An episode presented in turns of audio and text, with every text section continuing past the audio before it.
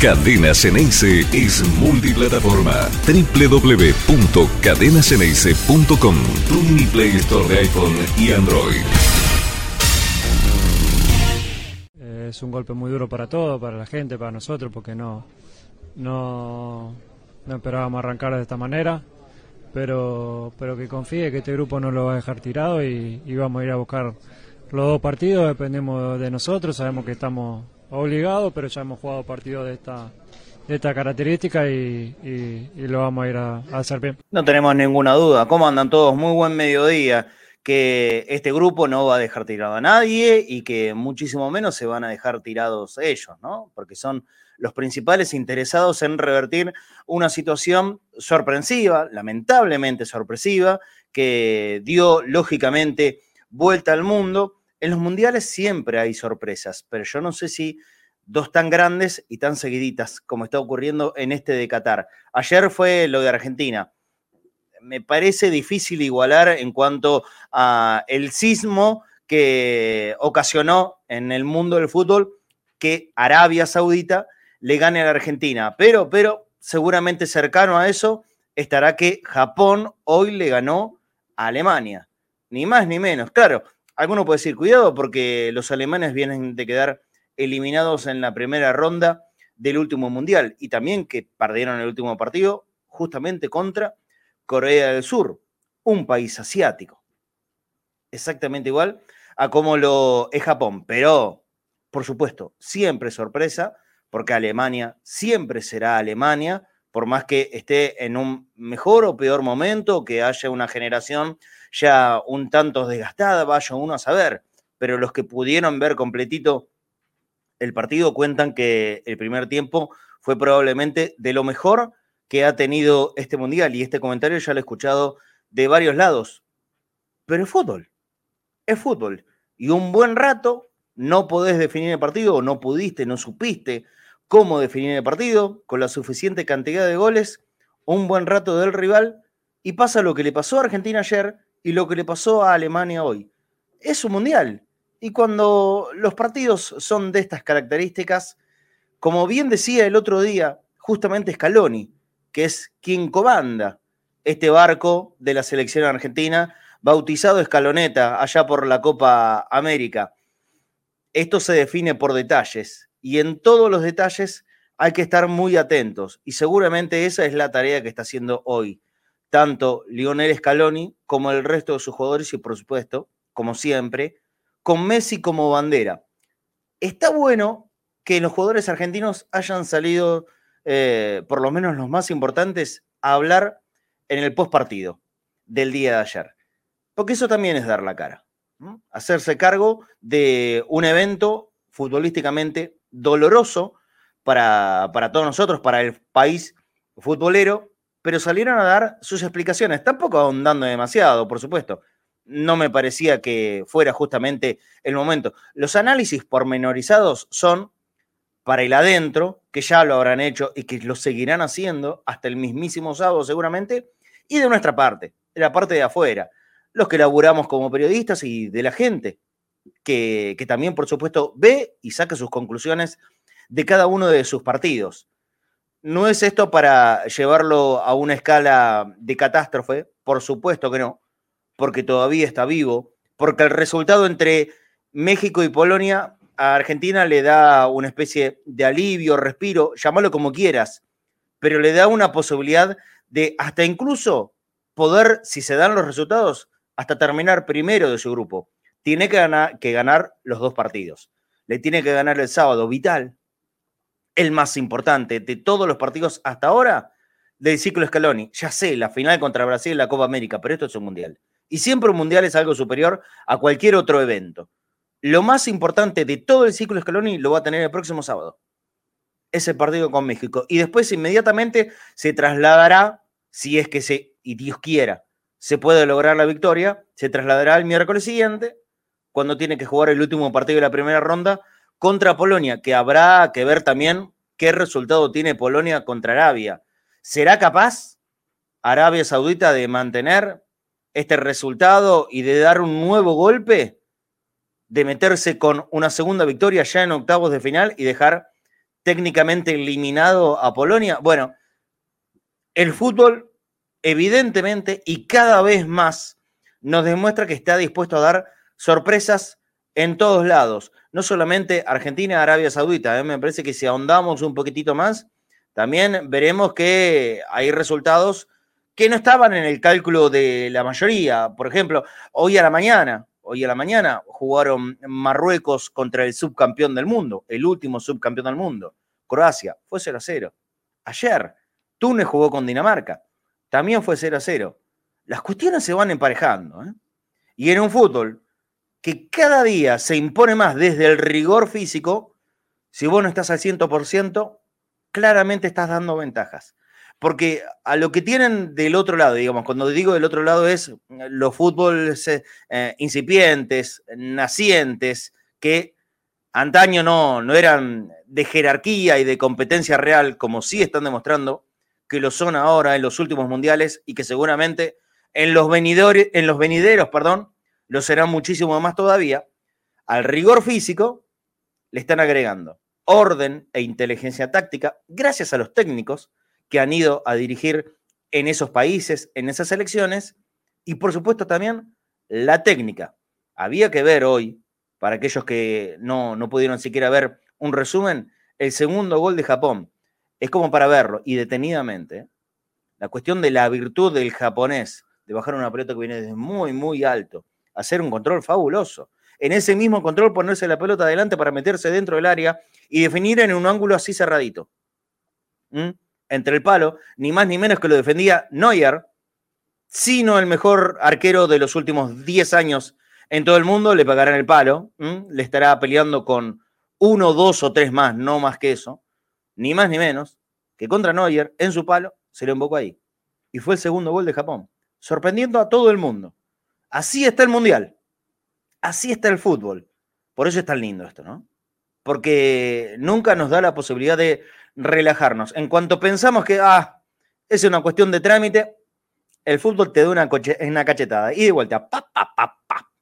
¿Mm? Bofetazo ida, bofetazo vuelta.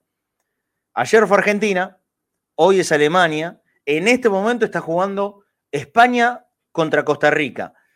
¿Qué sería una sorpresa? ¿Que Costa Rica le saque un buen resultado a España? ¿Sería una sorpresa ya a esta altura? No lo sé. Pero la verdad es que se va poniendo de a poquito, de a poquito interesante el Mundial de Qatar y acá estamos, reunidos todos nosotros a través de Cadena CNS para hacer una nueva versión de Conectados Mundial. Va a estar Seba Rosa, ¿eh? ya en un ratito nomás lo presento porque él va a analizar todo lo que pasó ayer con la Argentina y si ya está conectado, por supuesto, lo saludo a mi compañero Dani Acornero. Hola Seba, esta Seba, no está, está Dani todavía. ¿Cómo anda Seba, querido? ¿Todo muy bien? Bueno, Marce, mira, para empezar, eh, feliz de que haya empezado ya el Mundial. Y sí. Y de tener ahí fútbol todo el día. Ya te tengo a vos eh, en la pantalla, pero de fondo España, lo acabo de Yo lo mismo, yo lo tengo aquí de coté. Sí, señor, sí, señor. Así que bueno, a disfrutarlo, a disfrutarlo. Una selección joven, ¿eh? De España, la verdad que no, no hay grande. Excepto Sergio Busquets, Después el resto lo tenés que. Sí, Azpilicueta, Jordi Alba son los que tienen más edad con Busquets, pero una selección súper, súper joven con Gaby y Pedri en el medio. Claro. Eh, y, el fenómeno de Luis Enrique, gran streamer. El streamer Luis Enrique, sí, señor. sí, señor. No, no, pero es un técnico súper especial e interesantísimo, la verdad es que es un... También, también eso puede ser una característica de este mundial, ¿no? Me parece que Argentina no está en esto, pero hay muchos seleccionados por ahí que em, están, están en este periodo del mundial de, Qatar proyectando a futuro. Se me ocurre esto de España, también el propio Estados Unidos, que va a tener el mundial en, su casa en, el próximo, junto con México, junto con, con Canadá y seguramente algún par de selecciones más. Por eso que creo que se vienen años eh, interesantes en, el mundo del fútbol. Ojalá que nosotros lo podamos revertir. Todavía no está Dania Cornero, así que si te parece, vamos a entrar directamente en el contenido que tenemos preparado para el día de hoy, que fue, que es justamente lo que pasó ayer con, con la Argentina y los por qué de la derrota. ¿Pudiste encontrar un porqué contundente de por qué cayó Argentina contra Arabia Saudita, Seba? Eh, mira, vos sabés que a mí me gusta dividir. Gol de España, perdón, ¿eh? Gol de España en este momento. Ahora a mí todavía no me llegó porque tengo flow en el celu y de ahí pasado a la tele, así que. Ah, bueno, está segundos atrasado. Gol de España, 11 minutos. A ver, dame un ratito así. Este creo que es lo más lógico, eh, digamos. Este es mucho menos Costa Rica que Japón, digamos, ¿sí? Bueno, bueno. Pero está recién empezando. A ver, ¿quién es el que convirtió sí, sí. Lo que queda claro es que acá, aunque vayas ganando, si no sacas el 2 o 3 a 0, se te puede complicar en cualquier momento. el segundo, se estira a goleada. Claro, como pasó con Inglaterra. Es corto, los últimos minutos entran las dudas. Sí, sí, sí. A ver, buen pase. Dentro del área hay un rebote que lo favorece y automáticamente lo habilita a el jugador número 21, a ver si en el control me ayudan. ¿Quién es el autor del gol? Lo vi por ahí Dani Olmo, puede ser. Dani, Olmo, ok, Dani Olmo. Después es una buena, es una buena definición. lindo jugador es una buena definición, se le venía el arquero encima y se, le aplicó al costadito. Entonces, bueno, ahora 12 minutos de primer tiempo, España le está ganando a Costa Rica 1 a 0. Si te parece, ahora sí, entramos nomás en, el análisis de Argentina-Arabia Saudita, lo que fue derrota del seleccionado de Scaloni ayer. Yo te decía que para mí el fútbol, yo lo pienso en dos, creo que tiene dos grandes niveles. Y esto es lo que diferencia para mí al fútbol de casi todos los demás deportes.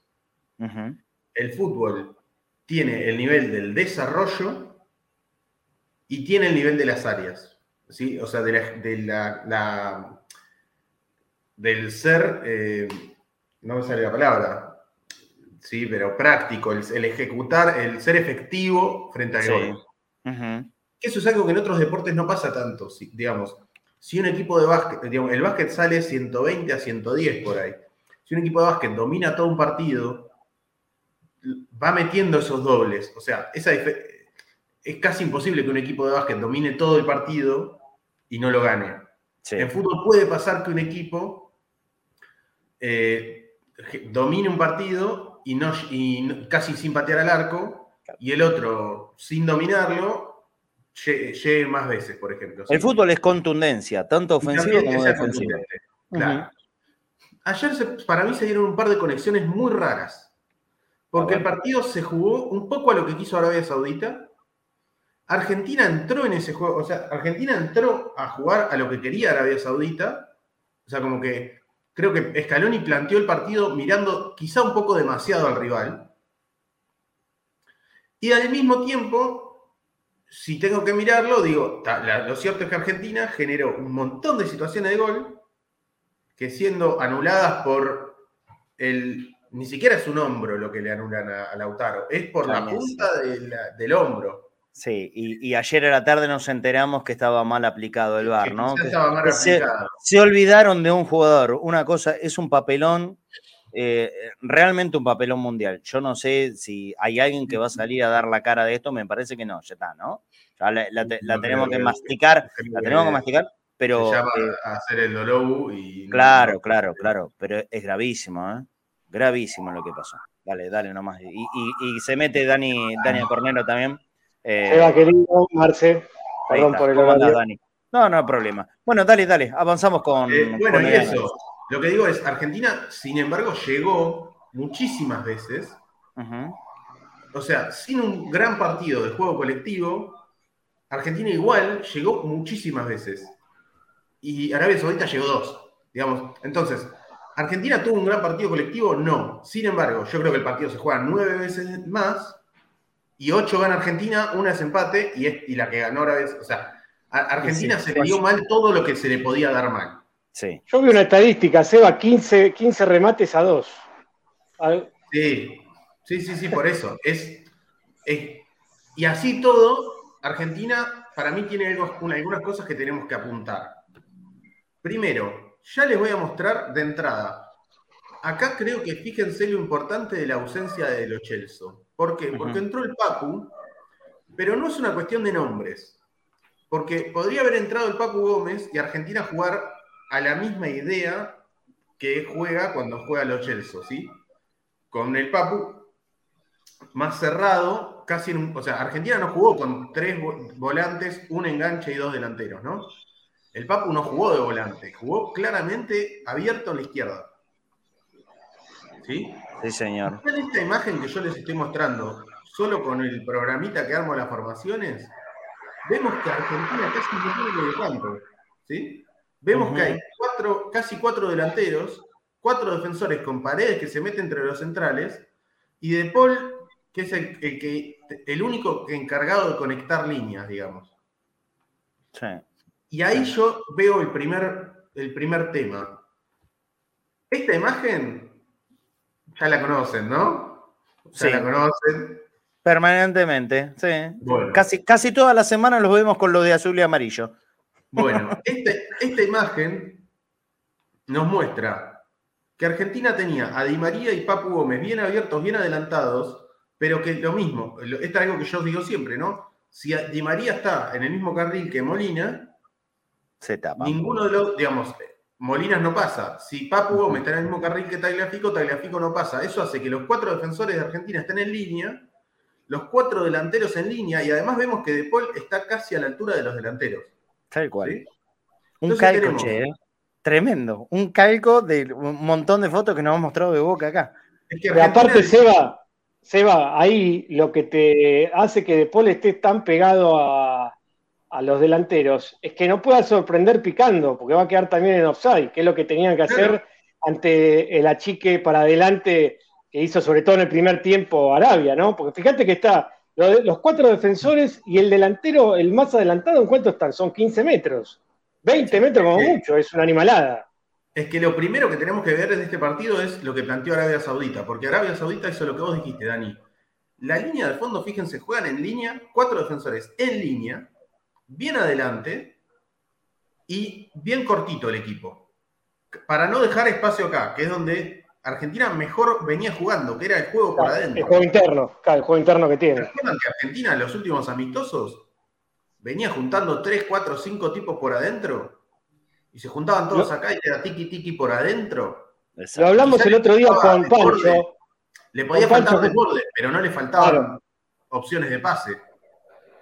Le faltaba ese tiki-tiki a veces terminarlo con tiros al arco, pero no le faltaba opciones de pase. Bueno, acá siento que Scaloni lo que dijo es, bueno, si los defensores se van a plantar cuatro en línea acá, yo le planto cuatro delanteros, tiro pelotas largas y que piquen habilitados los cuatro delanteros y los pongo mano a mano. Eso creo que fue la idea les, muestro otra imagen más. Fíjense que De Paul es el que cambia de posiciones. O sea, los cuatro defensores y paredes están siempre cerca. Los cuatro delanteros siempre cerca. Y De Paul es el que alterna entre ir con los delanteros o venirse con paredes. Pero fíjense que en esto, viene De Paul a pedirla. Y los laterales no pasan. Y los, Y los, los delanteros no se cierran. O sea, fíjense que en esta jugada, digo, la pide De Paul ¿Por qué no se cierra de María y pasa eh, eh, Molina? ¿Sí? Detén esa imagen. Hay, un segundito, Seba. Eh, para, la gente, para la gente que lo está mirando es mucho más fácil, pero me parece que es interesantísimo que se lo podemos contar a los que lo están escuchando y nada más. es, es, una foto que muestra Seba, bueno, con los cuatro hombres del fondo, más de Paul, muy cerca, a punto de recibir el pase de Cuti Romero. Más eh, eh, más paredes, exactamente, en su misma línea, pero acercándose al círculo central. Después hay uno, dos, tres, cuatro, cinco, seis, siete, siete jugadores de Arabia Saudita y ninguno de la Argentina, ocupando todo el sector de la mitad de la cancha. 7 a 0. 7 a 0. Después sí pone mucha Argentina en ataque, pero igualmente todos están cubiertos. ¿eh? pero, te lo, Claro, pero te lo desactiva el ataque con un paso hacia adelante, que es lo que hacían. Exacto. Con un paso hacia adelante te desactivaban esos cuatro que atacaban. Es tremendamente descriptiva esta foto de todo el partido de ayer. Esta foto puntual. El primer tiempo, sobre todo, el primer tiempo. Sí, el primero. El primero. Ojo, y ahora en el primer tiempo, Argentina se pone arriba a los 10 minutos. Fíjense que esto ya en 39. Las fotos son 18 segundos, 39 segundos. Muestro otra que es a los cuatro minutos y es exactamente igual. Mientras hay otro gol de España, ¿eh? segundo gol de España, perdón, Seba, adelante. Sí, sí, sí. No digo, los cuatro defensores de Poli y Paredes eh, en el campo argentino. En 15 metros está toda Arabia Saudita. que está con una línea de cinco jugadores tapando la salida, los cuatro defensores mano a mano y el cinco metido entre los centrales. Y Argentina está esperando con Papu Gómez y Di María, o sea, Lisandro y Messi se cierran para atraer a los, a los defensores y el, el objetivo era Di María y Papu Gómez correr con pelotas largas a la espalda de los defensas. ¿Es un mal plan? La verdad es que no es tan mal plan.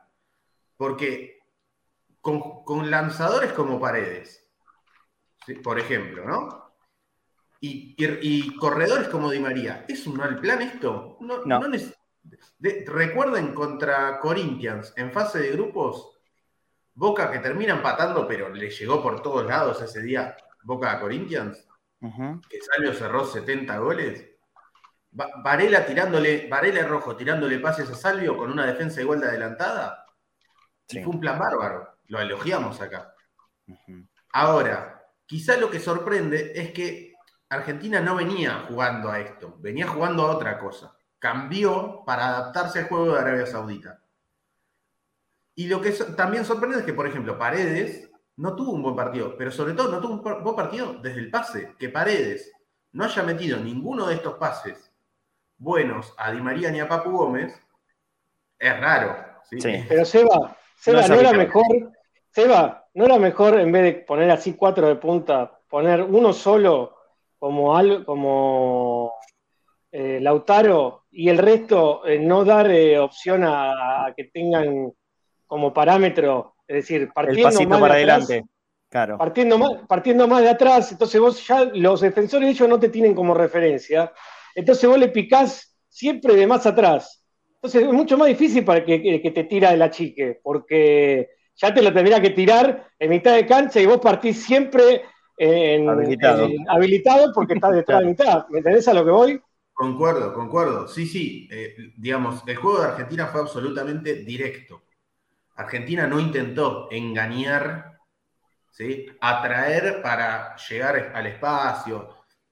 No buscó, digamos, digamos, sí, eso, Es que tampoco lo siente, tampoco lo siente. Para desacomodar. Lo que hizo fue directamente, esto es lo que vamos a hacer. Lo que digo es, yo estoy de acuerdo con vos, a mí me hubiese gustado otra cosa, pero también tengo que decir que Argentina iba ganando 1 a 0, ¿sí? Y tuvo un montón de jugadas.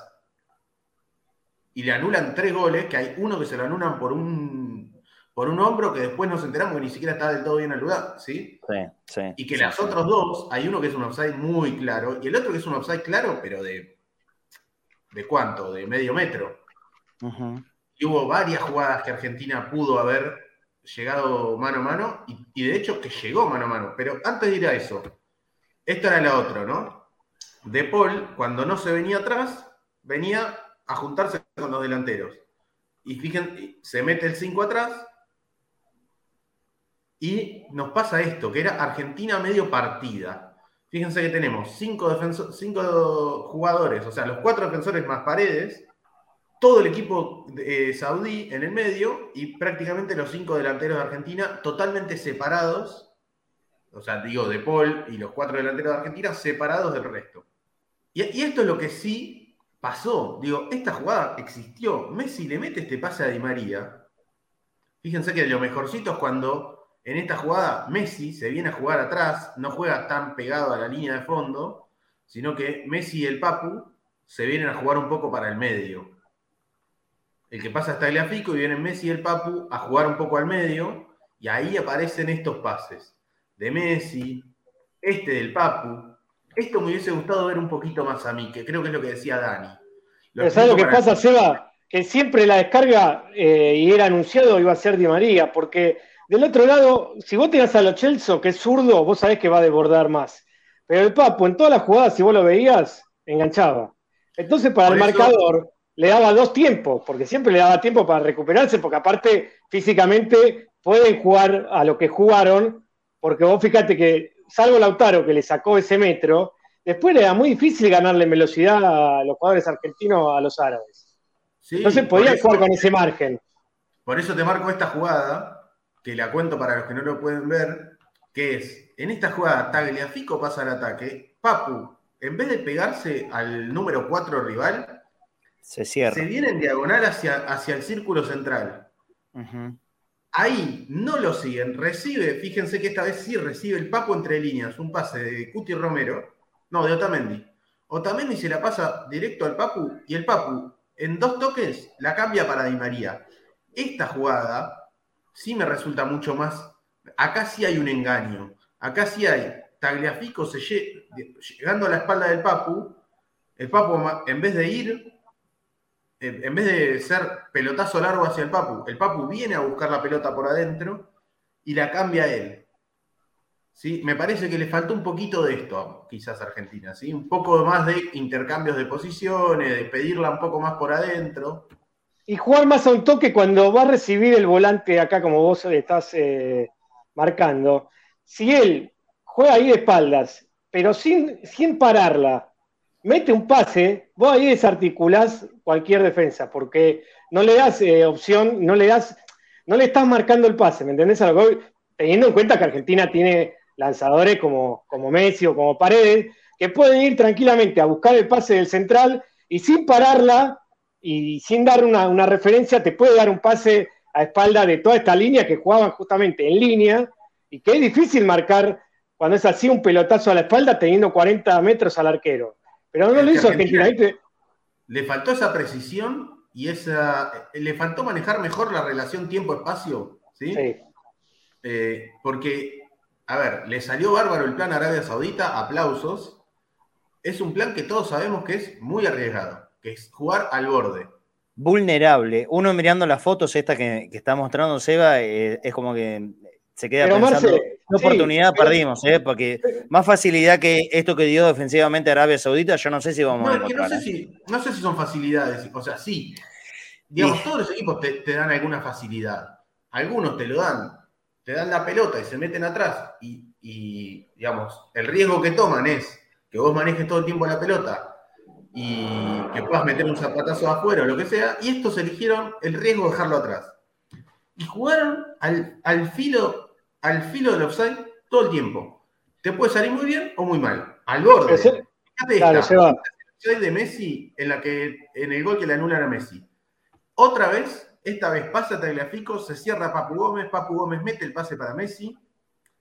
Y fíjense que el offside existe, ah, pero es un hombro. Si, Argentina hubiese estado un poquito más ajustado, sobre todo a la hora de los, no solo el que hace el pase, sino los que picaban, Claro, ah, es, cuestión de, un segundo o menos, de milísimas de segundo. Eh, el pique. recontra mínimo. Sí. Si Argentina hubiese estado un poquito más ajustada a la hora de buscar este pique, eh, quizá termina en goleada, porque donde Argentina le mete el segundo, olvídate. Por ahí se suelta y termina en goleada. O sea, de, hecho, en Inglaterra medio que pasó así. En Francia pasó así ayer, que de hecho iba perdiendo, lo da vuelta y una vez que hace el, tercero termina. se rompe el partido. Hablando de romper partidos, eh, España está vapuleando a Costa Rica. ¿eh? Hay penal en este momento para España. Pobre Keylor Navas, le están peloteando por todos lados. Hay penal también es cierto. Llegando a 30 minutos de primer tiempo. También es cierto, Seba, que eh, Argentina sabía que con este planteo de Arabia, el arco a Arabia, el arco contrario, a Arabia le quedaba mucho más cerca también y que iba a aprovechar los errores. Por eso tampoco largaba a los laterales. Y de hecho, en el segundo tiempo, los dos ataques de Arabia que fueron directos provocaron el error de Argentina. Más allá de que fueron groseros los errores, el rechazo al medio. ya vamos a repasar los errores. Tercero de España. Vamos a repasar los goles. Sí. Solo quería, bueno, esto, otra más, era otra imagen más de esto es el gol anulado Lautaro. Fíjense que otra vez, eh, si no me equivoco, es otra vez el Papu. Fíjense que Marco, que son varias veces el Papu Gómez, cuando el Papu, en vez de jugar pegadito como extremo izquierdo, se venía a jugar más por adentro, fíjense lo que pasaba. Aparecía la este tipo de pases. Por eso me, hubiese gustado verlo a Papu mucho más por adentro que lo que se lo vio, que se lo vio muy pegado a la raya constantemente. Sí, sí, sí, Me hubiese gustado verlo en esto, porque fíjense, yo les estoy mostrando tres imágenes distintas que con el Papu saliendo de ese extremo izquierdo para venir a jugar por adentro, aparecían los pases. Pero probablemente esto ya sido una indicación de Scaloni, ¿no? Sí. Se va. Probablemente haya, que esta, esta forma de jugar tan pegadito a la raya de, de Papo Gómez haya sido indicación de Scaloni. Por esto que él sí, después declaró que conocía que Arabia Saudita marcaba en línea, entonces tratar de romper por los costados. Pero bueno, acá vos está mostrando que tal vez lo, lo más importante de Papu es en las poquitas oportunidades que se tiró al medio. Claro. Sí, Y el fíjense, 13 estos habilita, dice Juan Pablo. Sí, Esta Ah, es bueno, una que se soltó Cuti Romero, sí. que intenta meter el pase atrás. Yo creo que si se anima de zurda, tiene el gol. Sí, ¿sí? Fíjense, es Cuti Romero en el área, mano a mano contra el arquero, y está entrando Messi Lautaro, y él lo busca a Messi cuando quizás era o tiro o pase a Lautaro. Mira, Seba, yo ayer marqué esta jugada puntual con el Cuti Romero, que digo, es, es Cuti el que entendió perfectamente cómo se rompía fácil, y cuando digo fácil, pónganlo, obviamente, entre comillas, pero la forma de marcar de Arabia Saudita la rompió en un movimiento muy simple Cuti Romero. ¿eh? Sí, porque Fue es, el que muy viene- simple. lo que decía Dani, la rompe el que viene de atrás. Ujú. El que Esa- viene de atrás llega al espacio sin estar en offside. Y eso Argentina lo probó solamente una vez, Seba. Solamente Sí. esta vez de No, y en el primer tiempo yo creo que Molinas le pasó un par de veces a, a Di María, en el segundo casi no le pasó. Mm. Pero fíjate, yo lo que quería mostrar con esto es, voy a mostrar tres imágenes rápidas. Esto es Cuti Romero casi al borde del área chica con pelota. Sí.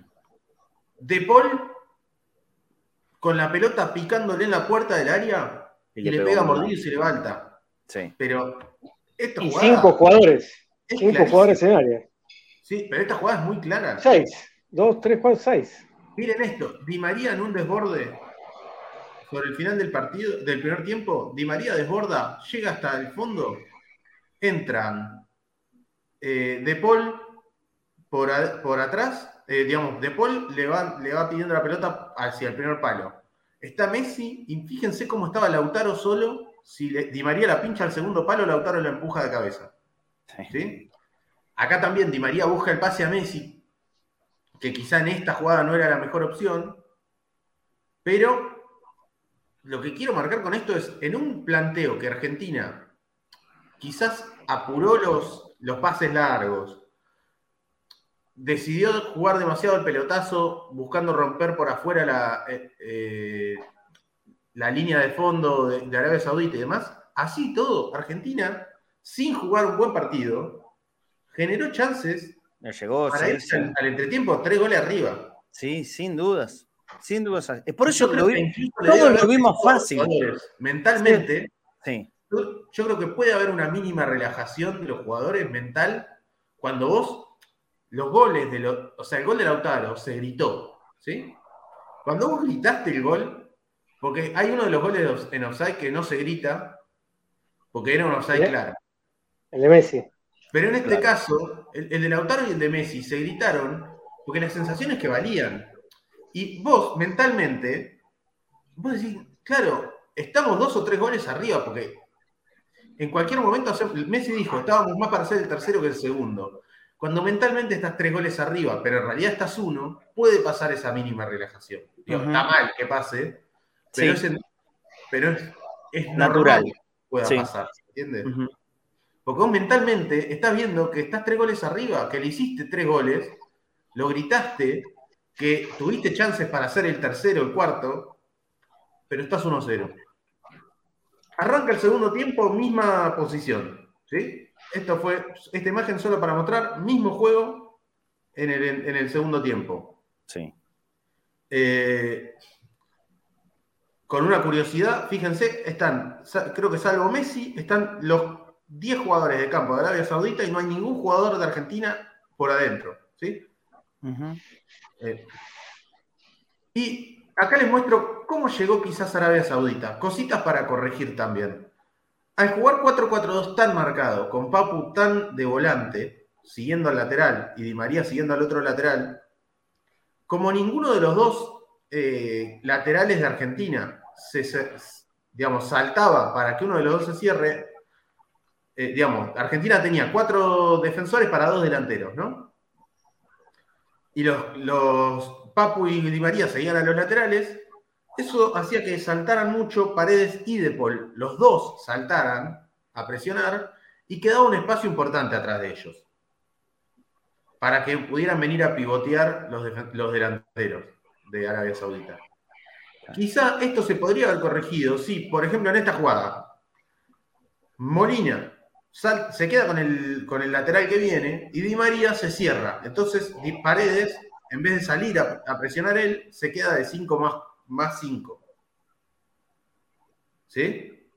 Esto lo hacían los Chelsea. Los Chelsea no, no perseguían el lateral contrario todo el tiempo. Muchas veces se cierra y quedan de Poli y los Chelsea adelante de Paredes. En este caso no fue así. Paredes saltaba. Y fíjense, pierde la pelota Argentina, la pierde en un ataque, digamos, no, es que está mal parado, cuando la, o no es que la pierde en una salida el defensor en la puerta del área, la pierde en mitad de cancha. Pero Paredes y De Paul, ninguno de los dos está formando el triangulito con, con los centrales. Los centrales están mano a mano contra los delanteros. Sí. Y además, un error eh, de, que este es más conceptual de, de Cuti Romero, que cuando va cerrando se pone muy en diagonal hacia el arco, mirando hacia el arco, con el cuerpo orientado hacia el arco, y cuando le meten la, la, pelota a la espalda, digamos, él tendría lo ideal, ¿no? Porque estamos hablando de cosas que pasan en segundos. La posición corporal ideal de Cuti Romero en esta no es correr en recto él hacia el arco, sino ir corriendo eh, con, las corridas laterales, ¿no? Ir juntando pasos eh, como un cangrejo, digamos, ¿no? Claro. Eh, ¿Por qué? Porque eso le permite manejar, orientar el cuerpo y ir manejando al rival. Cuando él le mete la pelota atrás, Fíjense, la pelota va a ir atrás de él y él tiene que hacer un cambio. Él, digamos, hay un momento en el que le pierde la vista a la pelota y pierde un segundo por girar el cuerpo. Y ahí en ese segundo. Son cuestiones mínimas, ¿eh? pero los manuales de defensa indican que en esta posición vos no tenés que quedar en ningún momento de espaldas. Para no quedar de espaldas, lo que tenés que hacer es correr un poco más de costado, mirando la pelota. Eh, a ver si me toman, tómenme un segundito a mí, eh, en vez de la, del partido. Digo, en vez de ir corriendo orientado así, que te pueden ganar la pelota acá, si vos vas corriendo eh, de costado así, podés girar y manejar siempre estos perfiles. Tardás mucho menos tiempo. Pero son, de, son detalles muy chiquitos, ¿eh? pero bueno, los manuales, digamos, marcan eso. Sí, bueno, pero vos fijate que una milésima de segundo esto es, sacarte la ventaja y, te, dar la posibilidad de definir. Apenas Cuti Romero alcanzó a tirarse eh, y también un poco la suerte en esto juega. Eh, porque hay, un, pequeño rebote así que la pelota se le levanta y creo que eso es lo que hizo que, Diego Martínez no alcance a tapar. La precisión de un delantero que que la, puso también junto al palo. Sí. sí, sí, pero vos fíjate que hay, que hay como una especie de rebote. En, sí, que le levanta un poquito la pelota. Exactamente, le levanta la pelota y ahí eh, imposible para el arquero. Imposible, porque se le levantó un poquitito. Esto es detallecito, ¿no? Sí, sí, y si vamos a detalles y errores, segundo gol. Primero, pelotazo del arquero. Fíjense esto, están Papu Gómez con un defensor, con un jugador y Tagliafico sale con el mismo. Salen los dos con el mismo. O Papu Gómez sigue al lateral y Tagliafico sale con el delantero, o si retrocedió Papu por adentro, Tagliafico se queda con el de afuera. Pero acá saltan los dos a la misma pelota y pierden. Primer punto. Arabia Saudita desborda porque hay dos jugadores argentinos que van a la misma pelota y pierden. Fíjense cómo hay un montón de cositas individuales que terminan en lo colectivo.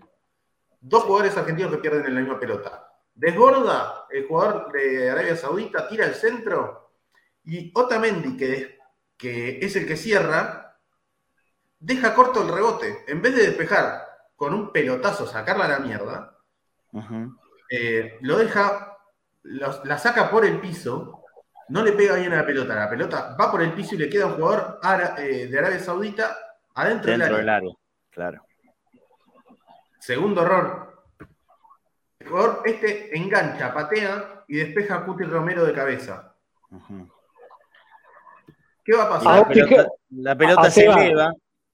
Fíjate en el primer despeje de Otamendi que despeja con la zurda, ¿no? Más allá de que está habituado, que es jugador de selección. igual ahí correspondería la zurda, digamos. Pero por eso, por eso te digo, por eso te digo, no es lo mismo ahí un zurdo como podía ser, y fue en el segundo tiempo, Lisandro Martínez, que está con su perfil parado distinto, que le pega con su pierna más hábil, que por algo muchos entrenadores quieren un central izquierdo que sea zurdo, ¿no? no y aparte por la salida, por el pelotazo cruzado, es decir, por muchas más eh, cuestiones, pero muchas veces también es, eso.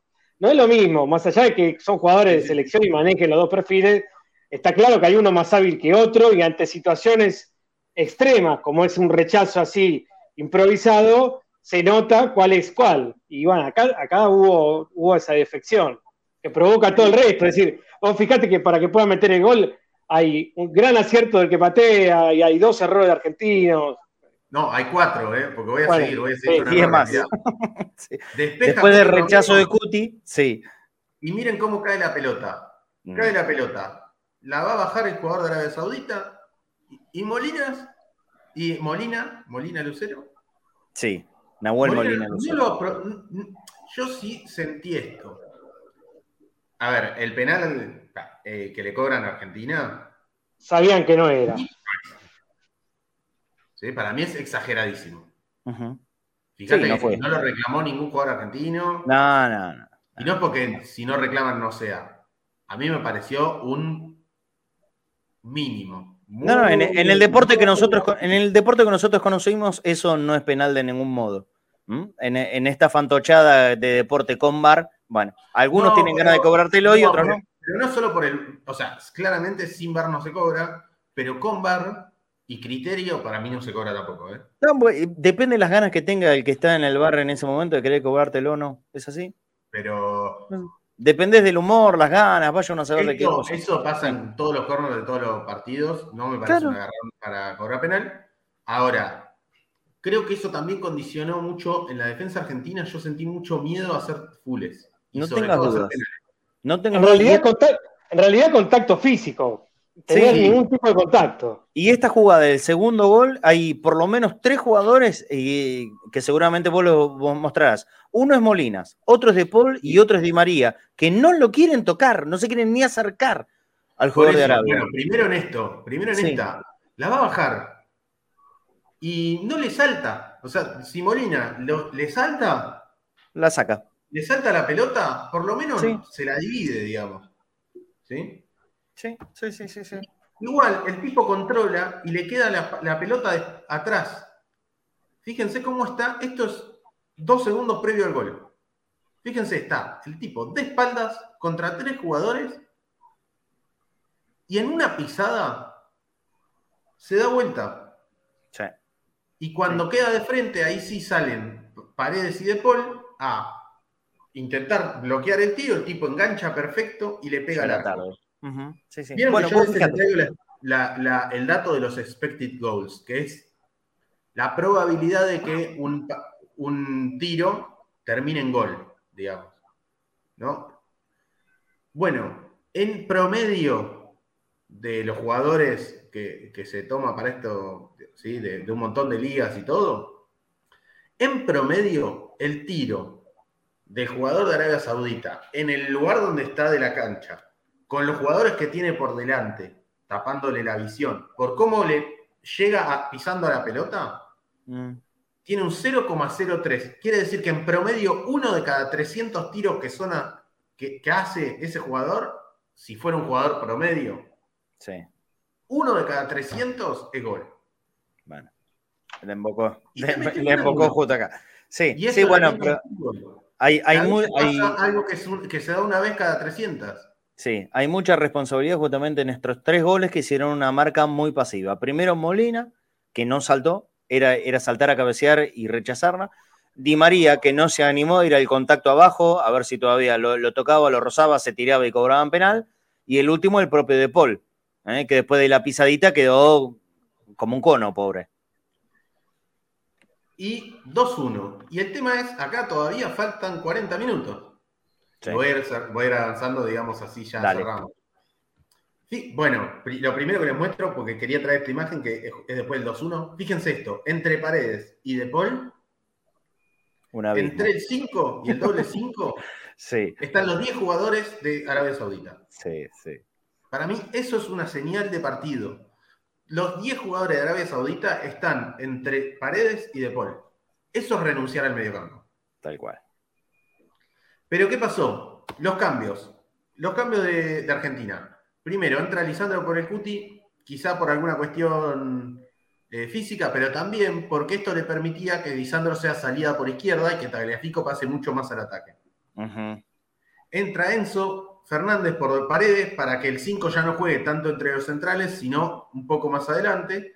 Y entra Julián Álvarez, que es quizá el jugador mm, eh, que mejor maneja esto de entrar y salir del offside.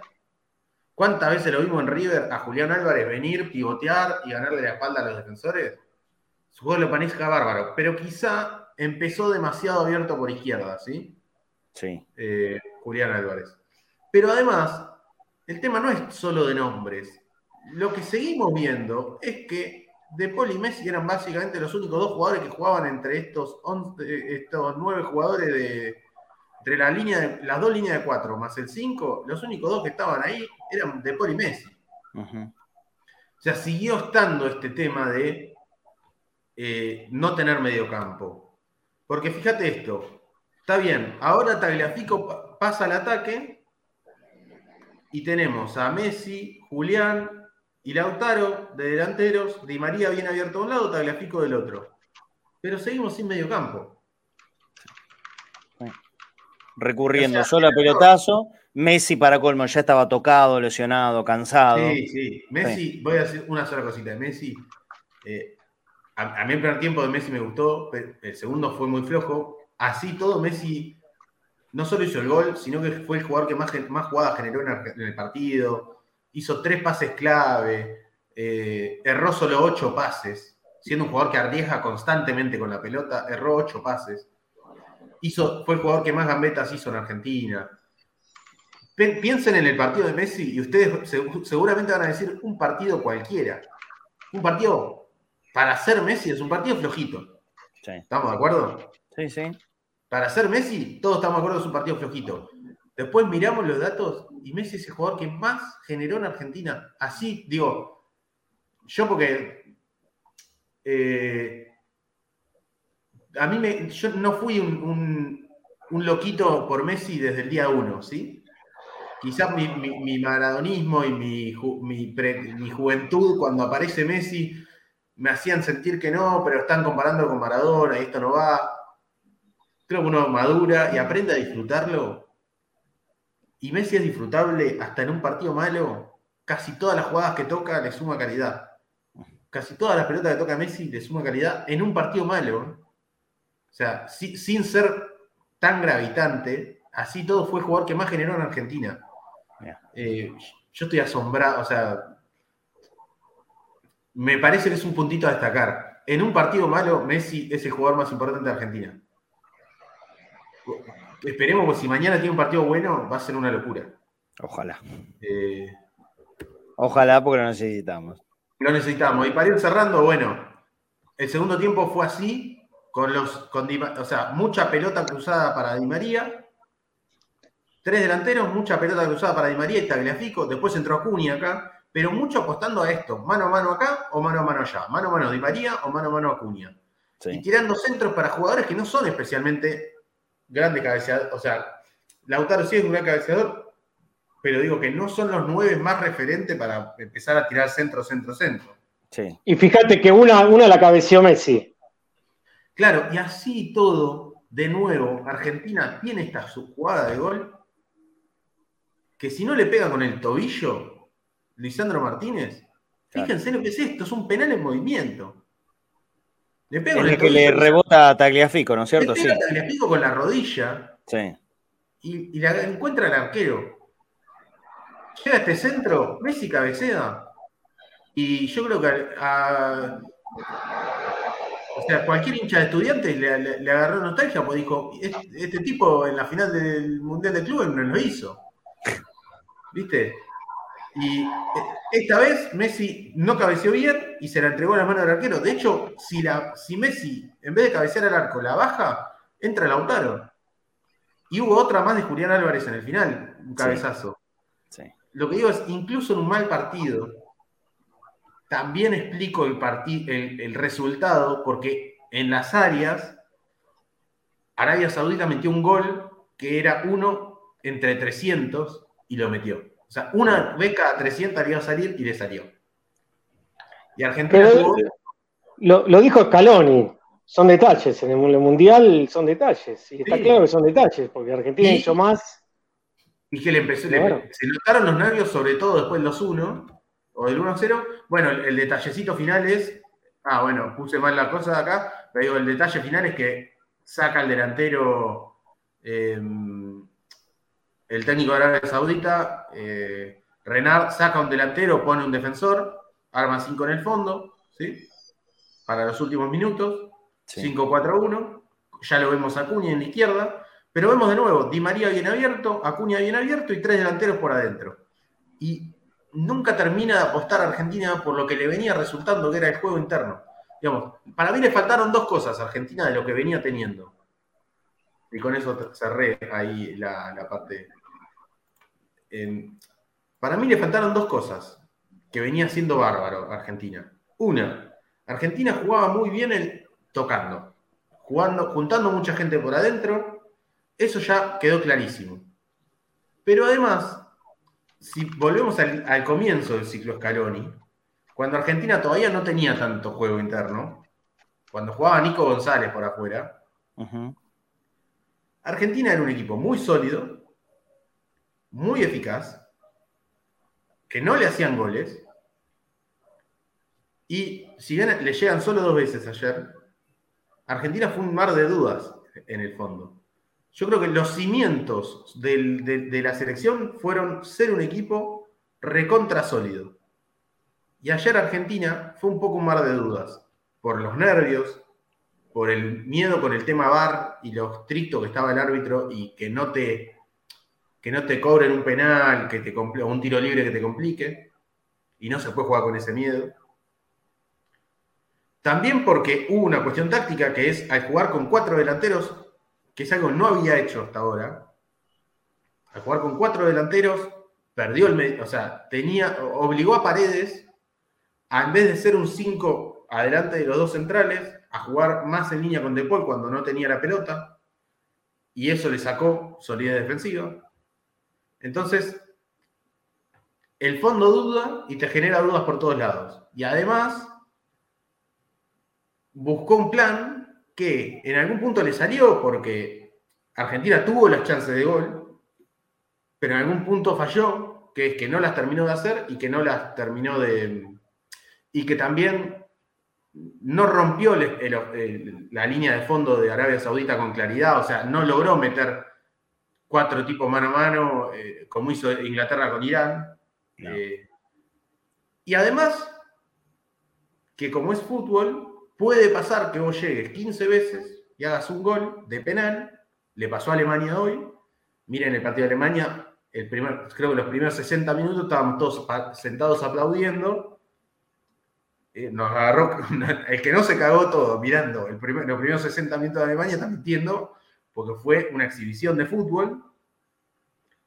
No le hizo el segundo en ningún momento, le pasó como Argentina, que no lo terminó de liquidar y en tres ataques le hicieron dos goles. Y eso que Japón es mucho más, equipo que Arabia Saudita, ¿sí? Pero digo, puede pasar en el fútbol que si vos generás 15 chances, pero haces una, después cuando te hagan, el otro tenga dos, te haga dos. Sí, y bueno. Yo lo explico por todo, por una sumatoria de cosas. No es, no tuvo juego interno. Bueno, no tuvo juego interno, pero igual podría haber funcionado. Pero también eh, le vi muchas dudas eh, emocionales en la defensa. Seba, se, se resume en, eh, me parece lo que dijiste hace un ratito, se cobre ese de Lautaro 2 a 0 y no termina menos de 4 partidos. Pero bueno, ¿No pasó? No pasó, no pasó. Antes que te vayas, Eva, ya terminaste eh, este análisis, se está conectando Lucas, ¿eh? Lucas Olivera, que está ahí en Qatar, con su uso de boca como corresponde. Eh, en realidad no está en Qatar, él está ahora en Dubái, donde se volvió después del partido de Argentina ayer. Si te tenés que ir rápido, te, saludo prontito. Dale, Seba. Eh, ¿Te quedas un, un minutito? Ok. Eh, quiero, Lucas, ¿cómo andas? Buen mediodía. Buenas, Marce, Dani, Seba, ¿cómo andan? ¿Todo bien? Muy bien, muy bien, muy bien. Te, escuchamos bien y te, y te vemos perfecto. Sí, sí, sí, sí, por suerte sí. Perfecto, em, perfecto, Contanos rapidito, resumen, a ver la experiencia del partido ayer. Estuviste, por supuesto, en el estadio, fuiste a Qatar, ya, ya has vuelto hacia, hacia Dubái en este momento. Eh, pero, ¿cómo fue? ¿Cómo lo viviste ahí? Vos sos el único de todos nosotros que estuviste en la cancha realmente. No, eh, la verdad, Seba, lo que sabes es increíble. Eh, es muy bueno el análisis que haces eh, realmente, no solo esto, igual lo que haces con los análisis de Boca realmente increíble. Eh, eh, nada, lo que dijo Seba se vio totalmente en la cancha. fue, la verdad, yo llegué allá, entramos rapidísimo a la cancha, llegamos medio jugados con el tiempo, porque mm. teníamos el vuelo a las 9 de Dubái, llegamos allá, bueno, a las ocho y media en Dubái, llegamos diez y media a Qatar, y del aeropuerto al, estadio teníamos más o menos 30, 40 minutos y era un quilombo de tránsito, todo cortado. Eh, nada, llegamos, entramos, el control bastante complicado para entrar, tenías como escáneres como cuando vas a un aeropuerto, migraciones ahí, poner todas las cosas en, para que lo pasen por un el coso de rayos, ¿viste? Para ver que tenías en la mochila. Me quisieron sacar el micrófono, se lo querían quedar no me lo querían dejar en un momento que puse a hablar con otro árabe que era un poco más copado que la señora que me atendió y me dijo, no, bueno, está bien, salí, guardarlo en el auto y lo fuimos a guardar, lo fui a guardar al micro. Eh, y nada, y después el partido, el primer tiempo estuvo, viste ahí, que los offside, para mí el, gol de Lautaro no fue offside, eh, había otra persona gritándolo, eh, pero bueno, nada, fue realmente me hizo acordar mucho la jugada del Pulpo González contra Atlético Mineiro, que nos cobraron ese offside, eh, y encima en, ese eh, sí había, estaba en offside el hombro o la rodilla, no me acuerdo qué era lo que había pasado, eh, en esta había otra persona habilitándolo. nada, estuve hablando con un amigo, justo estábamos hablando con mis amigos, que hay un par que son programadores, y decíamos, la inteligencia artificial tiene un montón de errores también. sí, está claro. Y nada, y después lo que fue la cancha, eh, nada, la gente me pareció medio tibia en un momento, no, no, se escuchaba más a los árabes que a nosotros. No, no, había aliento realmente de, cómo se vive en otros momentos, no sé, no, me gustó mucho en ese sentido. Lucas, vos eh, sabés que eso se comentó mucho acá también, ¿eh? Mucho en la Argentina. Hoy, hoy hacíamos referencia en, charla de, nuestro grupo, eh, de lo que era, por ejemplo, la hinchada japonesa. Yo hoy en, la hinchada japonesa no tengo una hinchada argentina. Y en la Argentina no, no, veo, no veo un ambiente futbolero, eso es la verdad. Vos sentiste lo Vos sos futbolero. Eh, ¿Vos sentiste lo mismo? Que es una hinchada de selección, pero de poco, muy poco futbolero. Sí, muy, o sea, hay gente, hay mucha gente que fue a muchos mundiales acá pero no sé, yo me paraba a cantar y me decían, sentate, sentate que quiero ver el partido. Y yo tipo, loco, ¿qué está diciendo? ¿Cuántas veces fuiste a la cancha? Eh, nada, eh, no sé, eso me pareció muy malo en un aspecto, o sea, vale, realmente se sentía que hacía falta una barra, ¿no? Sacando todas las cosas malas que tiene la barra, pero se hacía falta alguien, que un grupo de gente que estuviera ahí con un bombo, y un redolante ahí manteniendo el aliento, porque los árabes cantaban más que nosotros, no tiene sentido, o sea, con los futboleros que es nuestro país, eh, no, no sé, pareció un teatro en un momento. Bueno, bueno, te digo que eso que marcás vos acá llamó mucho la atención también, ¿eh? Mucha atención, sí, se va. Yo tengo dos preguntitas, Lucas, que tienen que ver con sensaciones que nosotros no podemos reconocer tanto a la distancia sensaciones después del primer tiempo, sensaciones tuyas y, de lo que vos sentís que se palpaba en la cancha y en los jugadores. Después del primer tiempo, si se sentía que ya era una goleada. Sí, después del primer tiempo fue también. O sea, en el primer tiempo yo tenía atrás una persona que estuvo puteando a los jugadores desde que empezó el partido hasta que terminó el primer tiempo. Nos cambiamos de lugar con mis amigos porque no, no nos lo aguantábamos más el chabón. Y salimos ahí a intentar fumar un cigarrillo en algún lado. Me sacaron todos los encendedores, me dijeron no se puede fumar dentro del estadio. Entramos a, la parte antes de entrar al estadio, están todos los de seguridad fumando. Y le digo, che, me sacaron el encendedor porque no se puede fumar, pero están todos fumando. Y me ofrecían el fuego lo de seguridad, cualquier cosa. Eh, y bueno, nada, volvimos, o sea, de repente no nos dimos cuenta que estaba arrancando el partido, empezamos a escuchar a los árabes gritar y decimos, no, che, ¿para qué pasó? Entramos, gol, allá había metido el gol Arabia, y entramos y metió el segundo.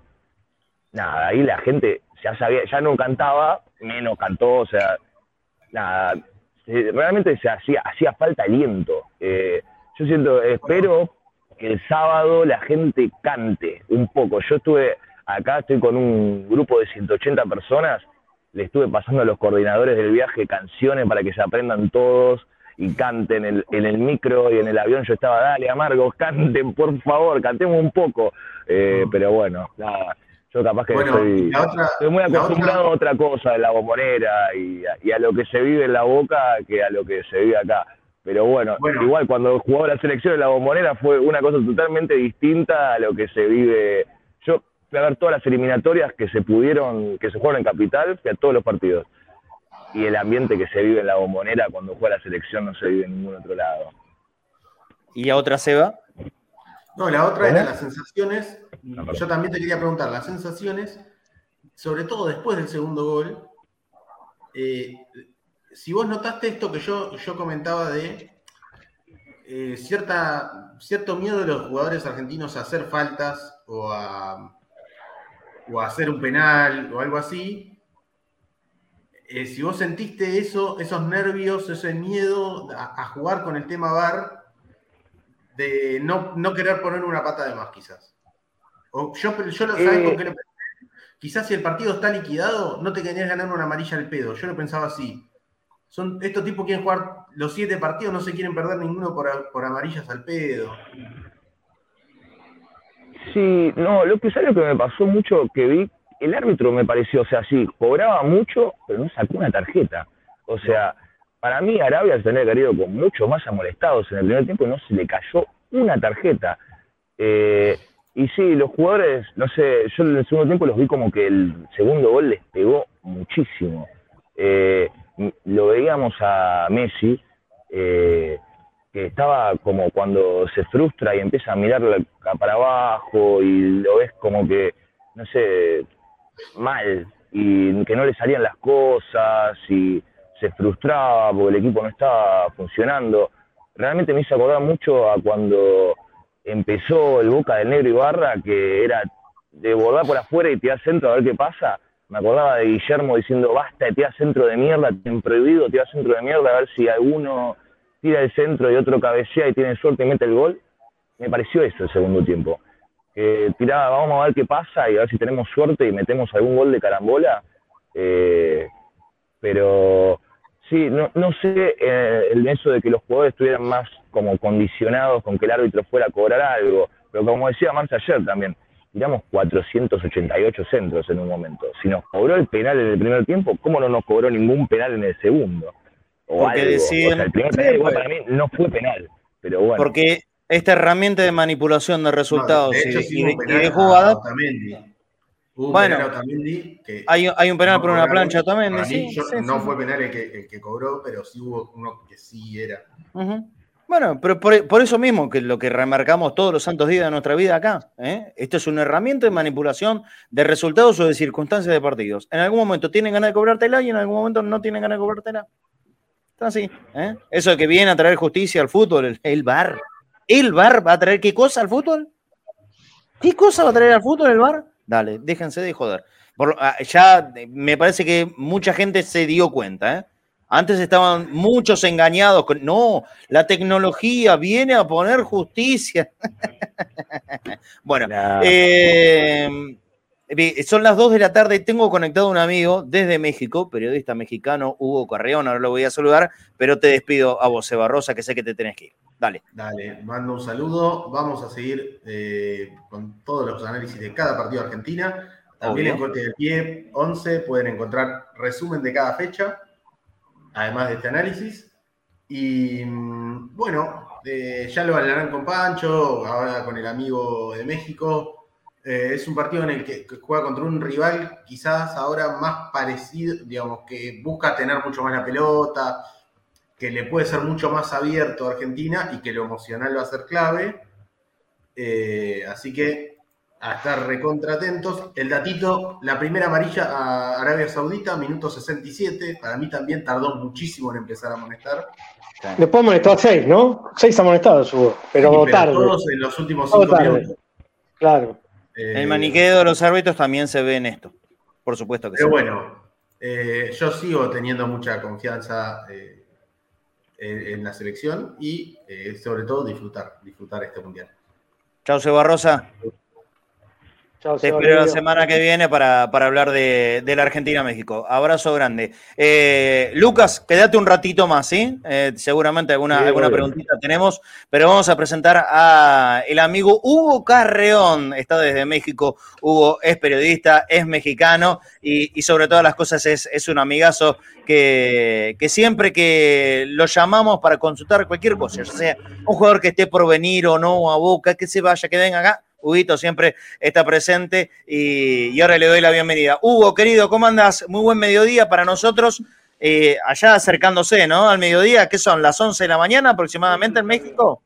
11 con 7, Marce, pintando el mediodía. Y lo recibí, ¿cómo lo recibo, eh? ¿Con qué camiseta lo recibo? Versión de México 86. Qué lindo, qué lindo, qué lindos recuerdos. Acá tenemos la de México, Garrión. Y acá una histórica, ¿eh? Que le está dando ah, a ustedes, ¿no? La Lecoq, ¿sabés qué? ¿Sabés que se está volviendo a vender acá en la Argentina? Haciendo una, especie de reinstauración de esa camiseta de México 86, obviamente por esta época de Mundial. Así que eso que tenés ahí para nosotros vale oro, no tengas ninguna duda. Pero la idea es que también porque, porque me costó un mundo conseguirla. ¿eh? Me, imagino. A ver, eh, les cuento a la gente. Hugo es fanático de cualquier cosa que sea argentina. Es, un, es el mexicano más argentino que pueden llegar a conocer en su vida. Ese es Huguito Carrión. Pero te vamos a preguntar de la selección de México. Eh, y obviamente ahora el, sábado se nos viene un partido tremendo, tremendo, para nosotros aquí en Argentina y me imagino que para ustedes ahí también.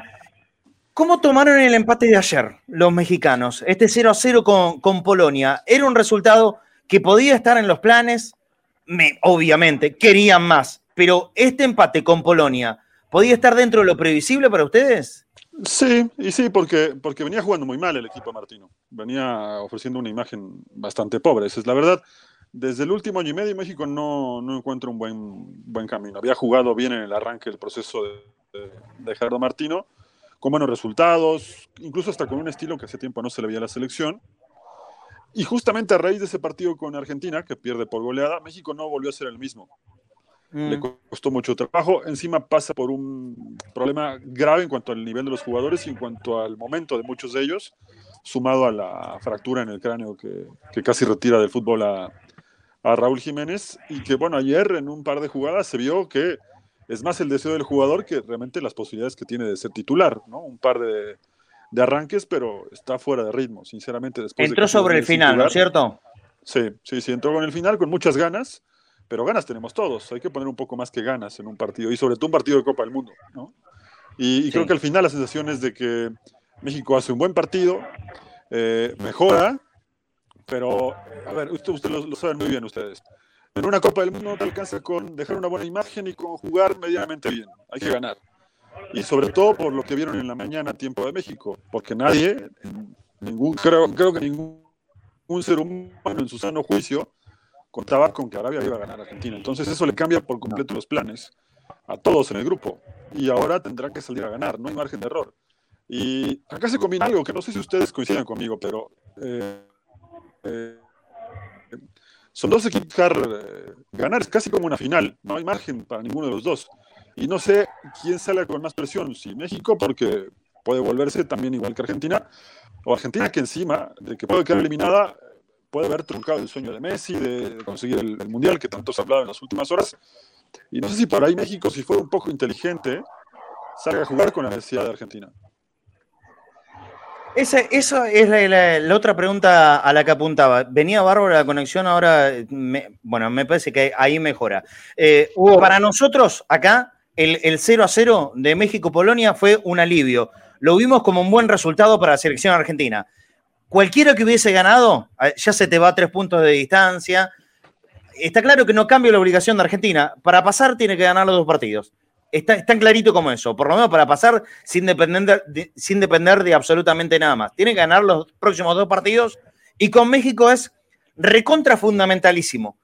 Vos decime, ¿cómo, cómo crees que lo tomó el propio Tata Martino? Yo, tomándome de la declaración del técnico argentino de México, es nos dio vuelta a todos.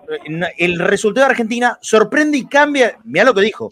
cambia el mundial el grupo ni hablar, pero cambia, da, pone patas para arriba el mundial, lo que pasó con la selección argentina. Dependiendo de esto, dependiendo de esto, de este resultado que, vos decís es una final, imagínate que si para México es una final, para Argentina se multiplica, porque tiene menos puntos que México todavía. Eh, ¿México lo va a salir a buscar? ¿México va a ser un equipo que salga a atacarlo a Argentina? ¿O esto que decías recién, de la obligación, lo va a tratar de esperar un poco? Yo, yo sería de la idea de que hay que buscar el partido, porque también resignar varios metros de la cancha es medio cometer suicidio, ¿no? Un equipo como Argentina, que tiene grandes jugadores, darle la iniciativa me parece que es eh, regalar muchas de tus posibilidades. Eso sí, conforme vaya presentándose el partido, creo que Argentina eh, va a tener algo que vio con Arabia Saudita. Arabia Saudita se replegó atrás buscó la contra y además aprovechó los errores puntuales que ustedes ya, ya lo analizaron mucho mejor. Y después, sobre todo, aguantar, ¿no? Eh, con diferentes circunstancias. Con México, México no es el equipo que mejor juega la pelota, pero al menos históricamente le gusta tener el balón. Y eso puede complicar a Argentina. Va a haber una, una, lucha en la media cancha, importante, ¿no? Tanto de un lado con los recuperadores de Argentina, como con Edson Álvarez, que por cierto, no ofreció un buen partido ayer, y el penal que le cometen se genera a raíz de una pelota que él pierde en media cancha. Entonces, creo que va a ser muy interesante quién se pueda adueñar con, con la pelota en la media cancha y a partir de ahí sí tratar de salir rápido, ¿no? Ahí está. sí, Dani.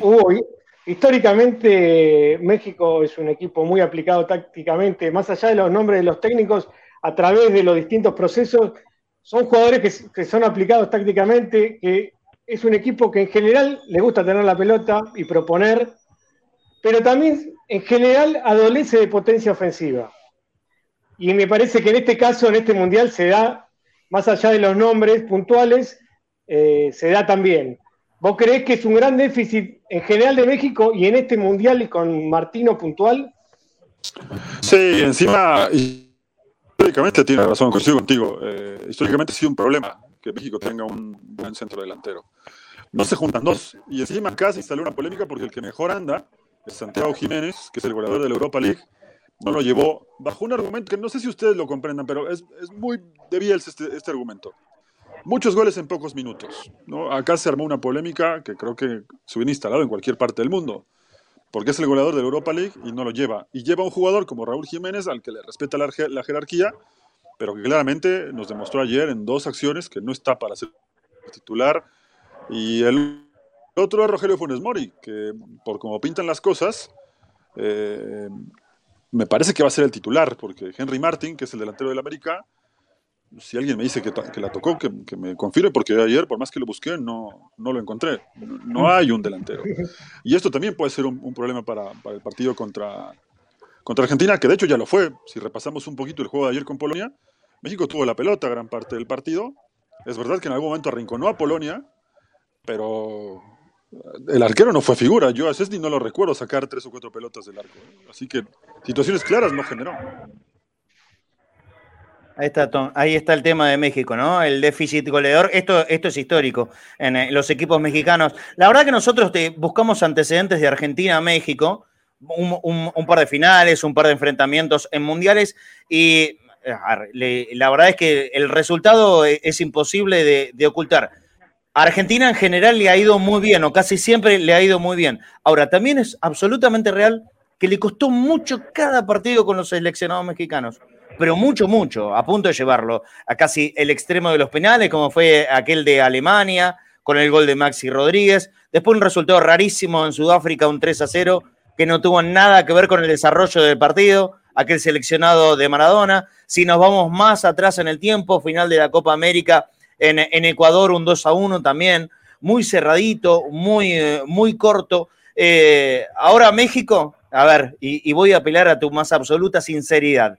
¿México está para darle el golpe final a Argentina en este mundial?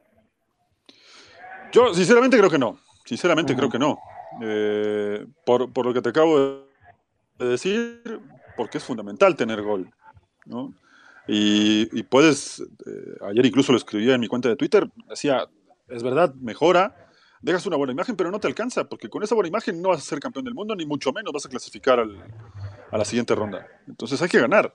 Yo, como mucho, siendo sincero, veo un empate. Eh, y veo un empate y además voy a poner un escenario que ayer platicaba con, con un amigo que tú conoces bien, que es Gustavo sí. y le decía, si empatan los, los cuatro, México tiene posibilidades de llegar a la última nada para ganar y clasificar los dos. Así que, no lo sé, yo, yo como mucho veo un empate, pero el partido Desde este lugar, desde este lugar te digo, para, para Argentina...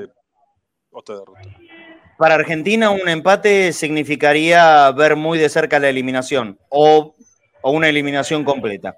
Argentina apuesta solamente a, ganar el partido con México porque si no entendemos que la, historia ya está casi casi escrita, se empieza a depender de demasiados factores, incluso esta cuestión de que, ojo, eh, atento todo el mundo por si no lo saben, ante igualdad de puntos, igualdad de diferencia de gol, igualdad de goles a favor, empiezan a correr las tarjetas. Sí, las tarjetas que te muestran en los partidos, las amarillas, las rojas, empieza a correr eso. Así que va a haber que tener cierto cuidado con esta posibilidad. Ah, bueno, desde acá nosotros queremos que gane la Argentina, obviamente. Voy a dar una pequeña vueltita de rosca. Tata Martino, hoy técnico, sé que muy cuestionado, allí, allí en México desde hace un rato largo, pero nosotros somos Cadena Ceneice, somos un programa de boca, y en algún momento se habló fuertemente de la posibilidad que Tata Martino, terminada esta temporada, terminado el Mundial, pueda llegar a venir a ser técnico de Boca. Yo te comento rapidito las novedades acá. Acá todos creemos, creemos que en Boca la continuidad de Ibarra estaría asegurada, pero la verdad es que nadie lo anunció oficialmente, nadie.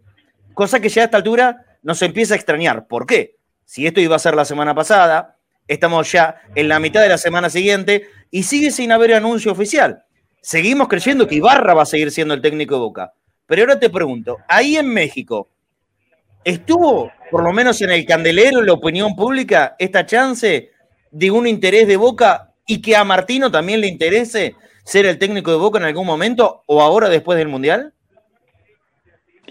Sí, sí se habló mucho, ¿eh? Y en algún momento, mira, hay un sector de la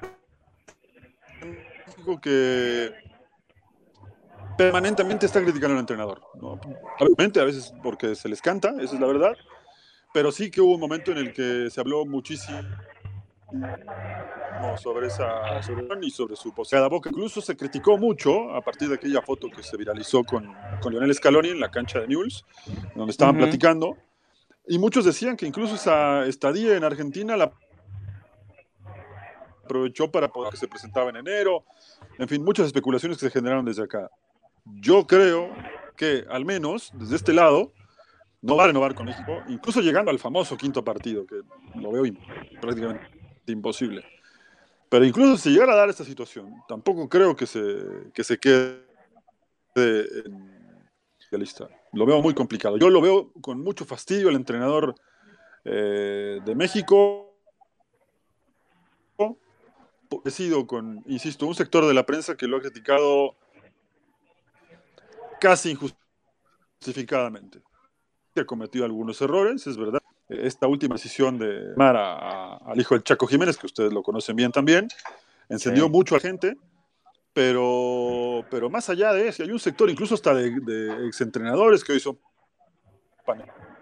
panelistas, que piden su puesto injustificadamente algunos, otros con intereses para estar allí. En fin, algo que también lo hemos visto en diferentes lugares de, de Sudamérica, de Argentina, de Brasil, donde hay un, un entrenador que se convierte en panelista, eh, de pronto quiere llevar agua para, para, su molino, pero acá lo han hecho sin disimulo.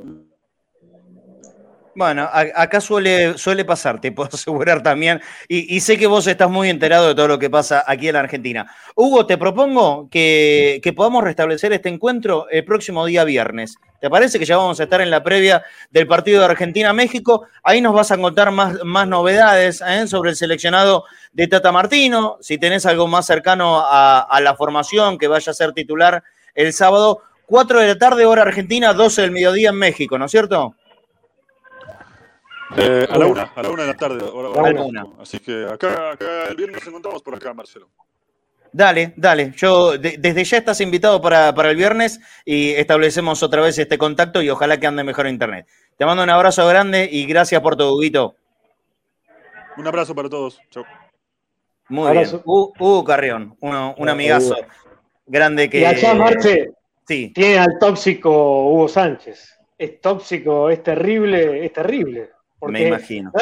No es, con el Tata Martino, que es extranjero, con todos los técnicos que tuvo México. La selección. con los, técnicos de la selección, a todos los mató, pero aparte, en medio de un mundial, es decir, nunca tuvo pruritos en decirles cualquier cosa. Por eso digo tóxico, porque más allá de que tenga razón o no, pero digo, los momentos. Sí. Sí, sí, sí, sí, sí. Y bueno, y, para los argentinos no, no, está, no está siendo fácil. Eh, meterse al frente de la selección de México. Bueno, el Tata Martino sufrió. Ahora, por lo que está diciendo Hugo, puede jugar Funes Mori en el partido con Argentina. ¿eh? Puede jugar Funes Mori en el partido con Argentina. Así que, Eso es lo que hablábamos de que le faltan delanteros y poder ofensivo, porque Funes Mori acá sería la alternativa 35, digo. No, olvídate, olvídate, olvídate que es así, es así. Pero fíjense cómo está el panorama, ¿no? Los mexicanos en realidad no confían mucho en su selección. Y esto lo tenemos que aprovechar, Lucas. ¿eh? Ustedes que están allá, esto lo tenemos que aprovechar, porque a, mí hay algo que me llamó la atención. Sinceramente no vi mucho los medios, sé que hay algunos que se están quejando porque dice que lo critica. Yo creo que la crítica eh, fue bastante precavida, eh, bastante liviana. ¿Allá cómo lo viviste vos, Seba? Más allá de este muñeco que decía que se la pasó puteando todo el partido. Entre los argentinos, eh, ¿Hay esperanza? ¿Hay, no, bueno, dale, esto lo vamos a revertir, esto lo vamos a levantar? ¿O, hay gente que le está dando duro? ¿Cómo es la situación? Y hay de todo, tenés de todo, realmente. Tenés lo que le soltaron la mano a Scaloni y dicen, no, Scaloni hizo cualquier cosa y no, y no sé qué, y así no sé cuántos partidos no perdía. 36, eh, ¿no? 36. Pero bueno, hay que, hay, que, hay que confiar en Scaloni. Bien haciendo, hizo las cosas bien, tuvimos un tropezón con mis amigos hablamos mucho de que había que perder, había que perder antes del Mundial igual para no llegar con el invicto y, romper ese invicto antes de que sea muy tarde. Bueno, lo perdimos acá y nada, un partido vamos a perder, no, podemos salir campeones del mundo de hace no sé cuántos años, meses, perdón, eh, partidos, perdón. Eh, pero bueno, hay que confiar, hay que confiar. Mis amigos, la gente con la que estuve hablando acá, la gran mayoría confía, hay algunos que no, pero hay de todo, realmente no sé, estuve leyendo Twitter y tenés cada uno que. Si están en Qatar. Lucas, si están en Qatar y están en Dubai y no confían, mandaros en el primer avión de vuelta. Claro, sí. Yo hoy muchachos, la puerta abierta, váyanse de acá. Por favor. Sí, sí, totalmente, totalmente. Mandé a, mandé a varios amigos a que no miren más a la selección porque decían cada cosa. Que no, no, para, calmate. Claro, Hay que sufrir, si tenemos que sufrir un poco, vamos a sufrir un poco, pero bueno, nosotros estamos acostumbrados un poquito a veces eh, aparte, a, todas estas cosas. Si tenés el privilegio de estar en un mundial y, poder aportar tu granito de arena, aunque sea desde la buena onda, desde la buena energía, ¿no lo vas a aprovechar? ¿eh? Eh, Yo creo que pasa que mucha gente que no sabe de fútbol y que jamás ve fútbol durante el año, y entonces ante el primer traspié cree que, bueno, ya es, Y ante cada éxito al revés, es decir, pasa eso. No, no manejan el código futbolero y van a los extremos. Perder no, sirve. Igual eso, eso quiero remarcar. Me parece que dentro del ambiente futbolero, estrictamente futbolero, eh, yo creo que la derrota está dentro de las más fuleras de la historia del seleccionado argentino. Argentina perdió con Arabia. ¿eh? Con Arabia. Yo creo que incluso está por encima de haber perdido, con Camerún. Pero así todo, este seleccionado se ganó eh, el crédito, ¿no? tiene crédito en el banco. Puede ir a sacar del cajero y que la gente le va a dar la guita. Todavía se confía. Y se confía. Y yo, mantengo exactamente la misma postura. Eh, yo también confío. Yo creo que Argentina le va a ganar a México. Eh, que va a pasar octavo de final, que le va a ganar a México, que le va a ganar a Polonia. Después hay que ver con quién te enfrentes, ¿no? Porque si en octavos eh, te aparecen los muchachos de Francia, bueno, ahí ya solo Dios sabe qué, puede llegar a pasar. Yo le juego a cualquiera, obviamente, pero los que vimos un ratito ayer de Francia, ¿vos lo viste, Dani? Sí, sí lo vi, lo vi. Bueno, bueno, eh, menos mal que se le cayeron como cuatro soldados, ¿no? Menos mal. Y con espacios, con espacios uh. sabemos. Si vos lo dejás jugar a Mbappé, Griezmann, Lembélé, eh, Giroud, bueno, sí, tiene mucho poderío. Mamá querida, mamá querida, pero bueno. Lucas, eh, veo que no ha sido el FanFest como, como era tu idea. España le está ganando 4 a 0 a Costa Rica. ¿Qué, qué va a ser de tu vida ahora en, estas horas esperando el sábado? ¿Cómo se van a manejar eh, allí? Y ahora, cuando terminemos acá, me voy a ir para el FanFest a ver, creo que algún partido más hay. La verdad, estoy medio perdido con los partidos en un, y las cosas. En un rato juega Canadá, Canadá, Bélgica. Otra selección interesante para ver, ¿eh? Las dos. Las dos va, a ser, un gran partido ese. Sí, ahora nos vamos a ir con los de Marruecos, Croacia. Claro, claro. Empataron. Eh, Nada, eh, eh, hay un fanfest acá en Dubái que, es donde fui el otro día, que hay un montón de gente. Eh, se vive realmente un ambiente mucho más futbolero que, que vivo acá. ¿Ahí en el fanfest permiten la chevecha? Sí, hay alcohol ahí. En Qatar ayer no había alcohol, no hubo alcohol. Y el fanfest de Qatar estaba como a 40 minutos del estadio. O sea, no, no, no, no hay chance de, tomar alcohol. no. Acá en Dubái yo juego con que Dubái es el hermano malvado de, Qatar donde se permiten cosas. Eh, pero, bueno, ayer igual cuando volvíamos de, de Qatar eh, pasamos por el free shop y acá a Dubái puedes entrar con alcohol. Entonces compramos alcohol y bueno, eh, por ejemplo, acá una cerveza sale 15 dólares, más o menos entre 10 y 15 dólares está en cualquier lado y ayer compramos por un dólar y medio. Entonces ah, nos compramos alcohol y queremos acá como para pero no, claro. no gastarnos 100 dólares cada vez que vamos al FanFest. No, pero es una ciudad más turística, Lucas. Es una ciudad más turística Dubái que, que Doha, está claro. Entonces, eso hace que, que, se libere todo. En función, obviamente, del turista occidental, sobre todo, ¿no? Totalmente. Ayer en la cancha, igual, los árabes estaban descontrolados. No sabes cómo nos bardearon. O sea, ayer pasó un árabe y me dijo, eh, Maradona se murió, me decía, eh, Maradona se murió. Y yo estaba como, ¿qué ¿qué pasa? Sí. Y no se pasa no, filmar un video. No puedes reaccionar. ¿eh? Un video, eh, Messi no existe, Messi no existe. Me decían, no, pará, loco, calma. hay varios videos, hay varios videos de argentinos. Hay varios videos de argentinos en posición de pelea, ¿eh? Miramos los árabes picantes. Le decían así, le hacían así dos, dos, y uno lo fue y lo apuró y dice, ¿qué te decís? ¿Qué me decís? Y dijo, oh, no, no, está bien. Ajá, ajá. De, lejos, claro, el argentino subió y lo fue a apurar. Claro, claro. pregunta, hablamos... Y, y, ya te libero, Lucas. Hablamos de los hinchas argentinos y de, y de su actitud ahí. ¿Se ven barras? No, la verdad no vi barras. Eh, no vi toda gente que, que vino al mundial, no, vi mucho movimiento así de barra. No barras. Realmente. Bueno, eh, esto será la primera vez. ¿eh? Gente plata. Claro. Eh, no sé, igual capaz que justo donde estaba yo, yo estaba en un lugar que una platea medio alta, era como los plateístas más plateístas que había.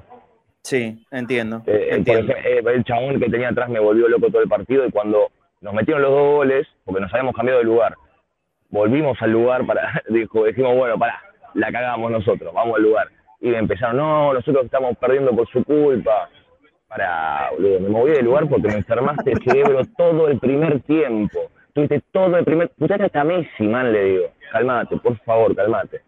No, no, que, esta, esta, boludez tan, tan masiva de echar culpas o, mufas o mala suerte a, cualquier pavada, eh, se, hizo tan así, por lo, acá en estas horas si se ha viralizado, eh, no, sé si esto es real o no, que le habían pegado a un influencer, ni sé cómo se llama. Eh, Chapu Martínez, lo están haciendo mierda, pobre, pobre loco. Le recién me llegó una notificación de mis amigos que decía que se lo hicieron volver, se va a volver a Argentina. Bueno, bueno. Pero no sé si es verdad realmente. Están un poquito, están un poquito zarpados, ¿no? Eh, la gente ya está en, el extremo de la pelotudez, ya, la verdad. Sí, ya se está cruzando toda línea de idiotez. Hay que ser idiota, ¿eh? Ah, ¿Eh? Eh, en serio, se cree. cambiar lo que hacen los jugadores. No, claro.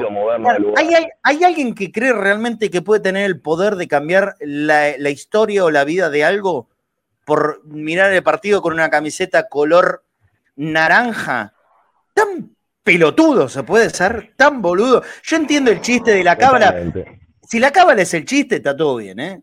Si la cábala es chiste, está todo bien, no hay problema. Y cábalas internas, qué sé yo, el mismo calzoncillo, lo mismo J, la, la media que está rota en el talón, bueno, está todo bien. No le haces mal a nadie. Ahora, eh, estigmatizar a cualquier ñato que sea, y que para colmo, me parece que no le hizo mal a nadie, ¿eh? Me parece que no le hizo mal a nadie, ¿no? A ver, es, es un pibe, un tipo, yo no sé cuántos años tiene, no tengo la menor idea. le, digo la verdad, no tengo la puta idea de quién es. Eh, pero, ¿es político? ¿Le cagó la existencia a alguien? ¿Le arruinó la economía, la vida? ¿Le subió, le bajó la jubilación? Se fugó plata, choreó, o es un muñeco que hace boludeces con un celular. Dale. La gente un poquitito tiene, tiene que bajar la marcha, ¿no? Bueno, yo eh, realmente, eh, tal vez hasta ni corresponda, pero eh, si algunos deciden atacar a los que uno ya perfectamente saben que han hecho daño, hay gente que ha hecho daño en este país y varios que han hecho daños a la población. Hay gente que hizo daño a la Argentina. Si apuntas a eso, bueno, qué sé yo. No está bien tampoco, ¿eh? No está bien tampoco. Pero este es un muñeco que está con un celular. O, también se lo agarran con los pibes del uso no sé cuánto. Dale. ¿Qué, ¿Cuál es el problema que tenés ahí? ¿En qué te afecta a vos en tu vida? Según decir que los chicos del USU TV eh, están ahí, te sacaron el lugar a vos porque te afectaron. No, vos no ibas a ser igual probablemente. Y si fuiste, iba a ser igual por más que estén o no, estén lo de Luz TV. ¿Cuál es el problema? Se proyectan en, el otro las frustraciones propias. Bueno, eh, envidia. Em, la envidia es un pecado capital, ¿eh? Yo no, soy un creyente así extremo ni nada de eso, pero eh, fíjense un poquitito, el, que vive con odio, el, el que vive del rencor, eh, le hace mal a sí mismo, ¿eh?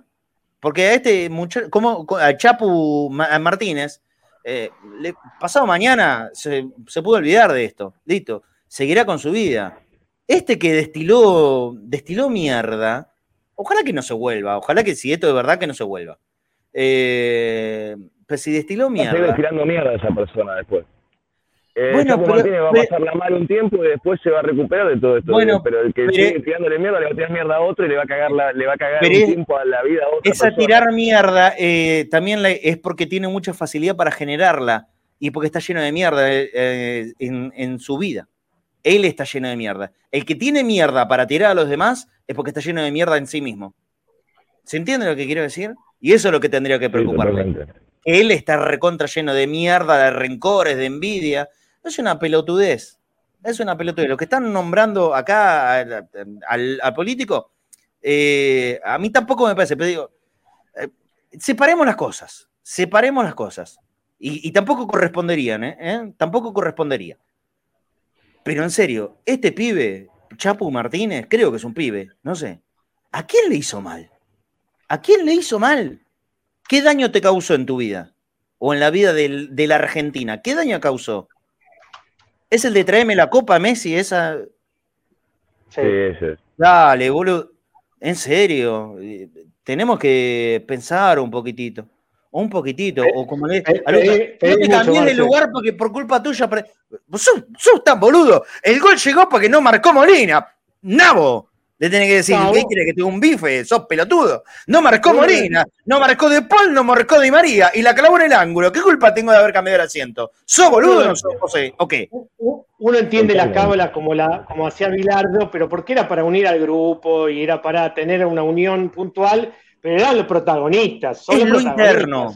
Eso es lo interno. y las cábalas internas, que son un chiste, está todo bien. Y después lo contamos como una anécdota, anécdota graciosa. Está todo bien eso no pasa nada. Cuando no traspasa los límites del interno, está todo bien. Ahora, ya cuando buscas hacer daño, sos un pelotudo, pero un pelotudo astronómico. La gente que amenazó a la familia del chabón este, la amenazaron a la familia. Es Amenaza, están enfermos de la cabeza. Muy enfermos de la cabeza. Bueno, hay demasiados, ¿eh? lamentablemente. Sí. Lucas, tengo una consulta lo de ayer, porque eh, muchos se quejaron del tema de la desorganización para los ingresos y los egresos que se coló mucha gente, que entró mucha gente sobre la hora, sin entradas, y que después la desconcentración de la cancha fue complicada. También estamos hablando de un estadio de, para 80.000 espectadores, ¿no? La verdad, los escucho medio mal, eh, pero vengo entendiendo todo, no entendí muy bien eh, qué me estaba diciendo, Dani, perdón. que, que, mucha gente se quejó de la desorganización, tanto para el ingreso como para el egreso de, los espectadores, periodistas y no periodistas, en general. También que es un estadio de 80.000 personas, pero dice que fue muy complicado. Ni hablar, dice el subte en el regreso. La verdad el acceso fue complicado, o sea, tanto a mí como a mis amigos los revisaron de arriba abajo, eh, no sé, nosotros jugamos, viste, tabaco armado, le olían el tabaco, dónde compraste esto, qué hiciste, Después, o sea, la fila la pasamos bien, pero todo el tema este de entrar al estadio y todo lo que te revisan y que capaz que algún árabe no te quiere hablar en inglés y te habla en árabe y estás tipo, no entiendo qué me estás diciendo, tenés que encontrar uno que hable en inglés y te ayude a traducir. Eh, eh, son muy estrictos en Qatar realmente. O, esa fue la sensación que me dio a mí el otro día, me parecieron demasiado estrictos. Eh, pero... Y desorganizados, aparte de estaba medio vacía y se liberaron los molinetes para que pase la gente. Lucas, aparte de estrictos, ¿desorganizados? Mm, más o menos, sí. O sea, yo me puse en una fila para dejar mis cosas, para pasar por esto, como lo de migraciones, que vean todo lo que tengan, me hicieron sacar el cinturón, todo. Eh, y nada, eh, me decían, parate acá, después me decían, no anda para allá, no anda para allá, tenés que ir con tiempo, realmente tenés que ir con tiempo. Eh, habré yo habré llegado, o sea, llegamos medio justo, pero llegamos una hora antes más o menos. Pero ahí estuvimos, no sé, 15 minutos hasta que nos dejaron pasar por ahí y estaba ahí en la fila, o sea, pero no, anda para allá. Creo que estaba la familia de Guido Rodríguez, no sé si de Lautaro, y había un jugador más que me dijo uno de los chicos. Y también están en la misma que nosotros, iban por un lado, para el otro, que te dicen, no, anda para allá, este no funciona, anda para allá. Y todo así medio en árabe, en inglés, que te dicen, que no te dicen. Bueno, eh, no, o sea, no, no, es un mundial tan perfectito como, como lo quiere hacer mostrar al mundo infantino, ¿eh? Para nada. Para nada. Eh, bueno, Lucas. Realmente, perdón, eh, ahora que tenemos que hacer lo de la Haya, la Haya, que es la, cosa que te acredita para entrar a Qatar, por ejemplo, nosotros vamos los tres partidos desde Dubái para allá. Hoy nos dieron el código para poder habilitar la Haya para ir el sábado eh, y hay un montón de gente acá que no la puede habilitar. Le tira error la plataforma, no, no le funciona, y, o sea, y pagaron un montón de plata, o sea, ojalá la gente, yo todavía no lo hice porque lo vi cuando volví de la playa a las 7 de la tarde, eh, y dije, bueno, lo hago después, eh, lo hago mañana, voy a ver mañana qué pasa, pero hay un montón de gente acá con la que estoy hablando, que no está pudiendo lograrlo y capaz que se queda sin poder entrar a Qatar y tiene la entrada, todo. No sé, como es, es comprado el tema del Haya. Ojalá, eh, ojalá que se día la tenía impresa y no me la querían aceptar impresa, porque sí, sí, sí, sí. De hecho, justo un holandés que estuvo acá en el hotel tenía entradas para todos los partidos y no le habilitaron la Haya y se tuvo que volver a Holanda y perdió toda la plata que había gastado en las entradas porque eran entradas digitales y no las podía, no las podía transferir ni vender. Estaba, eh, uno de los chicos se quedó hablando con el chabón hasta las 3 de la mañana y el chabón estaba destruido. Porque se vino hasta acá, quería, no podía entrar a Qatar. Le, no le habilitaba el Haya, no le habilitaba el Haya y chao.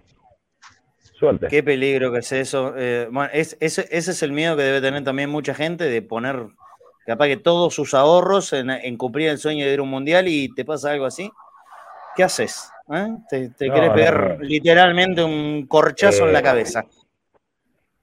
Sin ir más lejos, a Pablo Carroza, perdón, a Pablo Carroza, no sé si lo ubican, es Sí, sí, sí, claro. me lo crucé en, lo estafaron.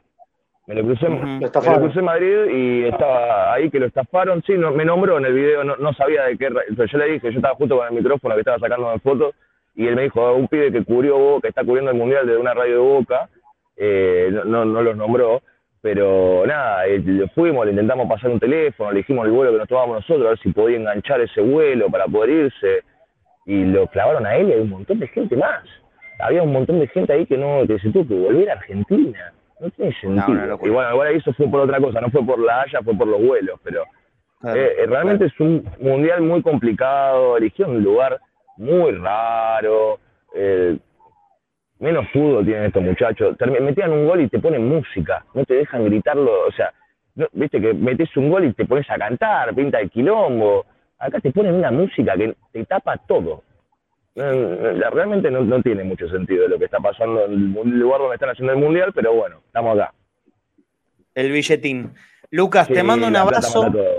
Es, así, te mando un abrazo grande. Eh, si tenés un ratito, obviamente estamos en contacto en el día de mañana o si no pasado, ya en, eh, la previa de, Argentina-México el próximo sábado. Cuídate y anda a seguir disfrutando ahí la estadía.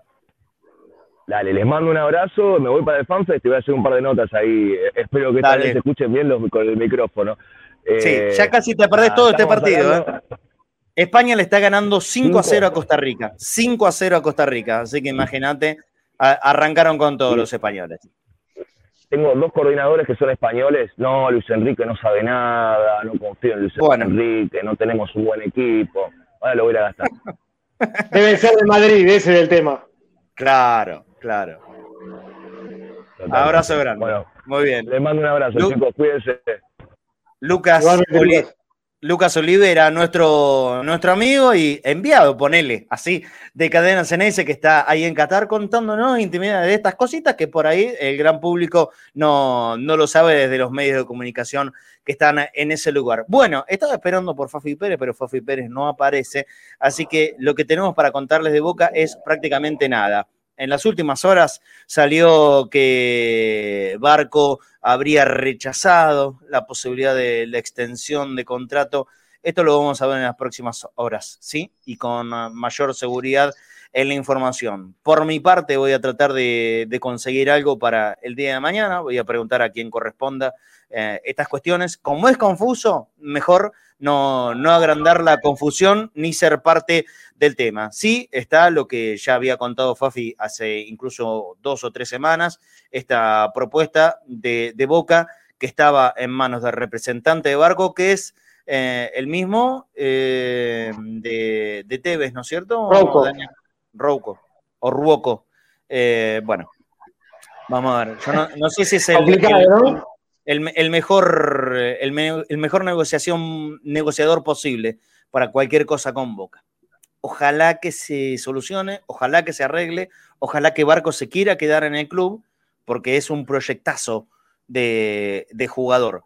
Pero también tener en cuenta, también tener en cuenta que, excepto en aquel partido con Banfield, y me parece que también jugó con San Lorenzo, después no volvió a jugar en la primera de Boca y hay que saber ubicarse dónde está y en el tiempo que está y en la edad que tiene, ¿no es cierto? Y los pasos, ir cumpliéndolo como corresponde. 18 añitos, 18 añitos. Incluso en reserva, en reserva, está bien, tuvo lesionado, pero supuesto tuvo en duda. es decir, jugó vaquero, Pero nadie quita que, es un proyectazo de jugador, ¿eh? Es buenísimo pero se extraña que salgan versiones, uno no lo sabe realmente si es que ponen condiciones del contrato eh, futbolísticas, aún no siendo un jugador titular ni, mucho menos de primera. Eso es rarísimo, la verdad es raro. Quiero negarme a creer eso. Quiero negarme a creer eso porque no, no es normal. Nadie, ningún jugador, edad que tenga, puede condicionar a qué tengo que jugar en un contrato. Nadie lo puede hacer. Nadie ni Messi, nadie lo no puede existe, hacer. No existe eso. Entonces, la, verdad, a eso, a eso me, me, niego, me niego a creerlo, sinceramente me niego a creerlo. Ahora, las condiciones de cláusula, de rescisión y eso, bueno, es otra cosa. Porque aparte, Marce, eh, ¿quién te asegura que el técnico actual sea dentro de dos meses el mismo o seis meses el mismo? No, nadie, nadie, no, por eso. Es raro. Por eso, digo, la verdad, no, no, no opinar, sí, no opinar tanto de un tema que por ahora está, está muy, con, con mucho nubarrón.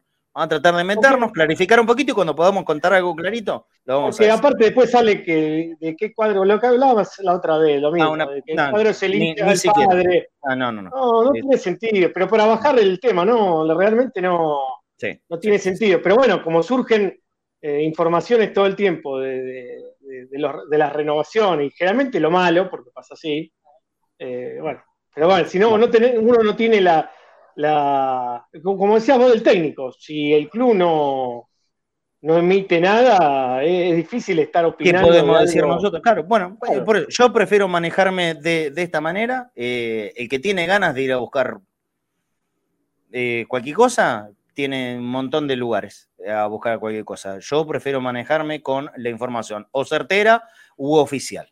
Son modos y trabajo de cada uno y cada sí uno. Sí podemos decir, Marce, sí que la gente se acostumbre que el poder lo tienen los jugadores. Eso ni hablar. El fútbol actual lo tienen los jugadores y esto no es defender, eh, porque evidentemente muchas cosas eh, en Boca la dirigencia no ha tenido la mano necesaria para negociar, evidentemente con algunas cosas, pero también, eh, si vamos al caso de jugadores europeos, el PSG tuvo que recomprar a Mbappé, y no es que tienen problema de plata, ni, mucho menos.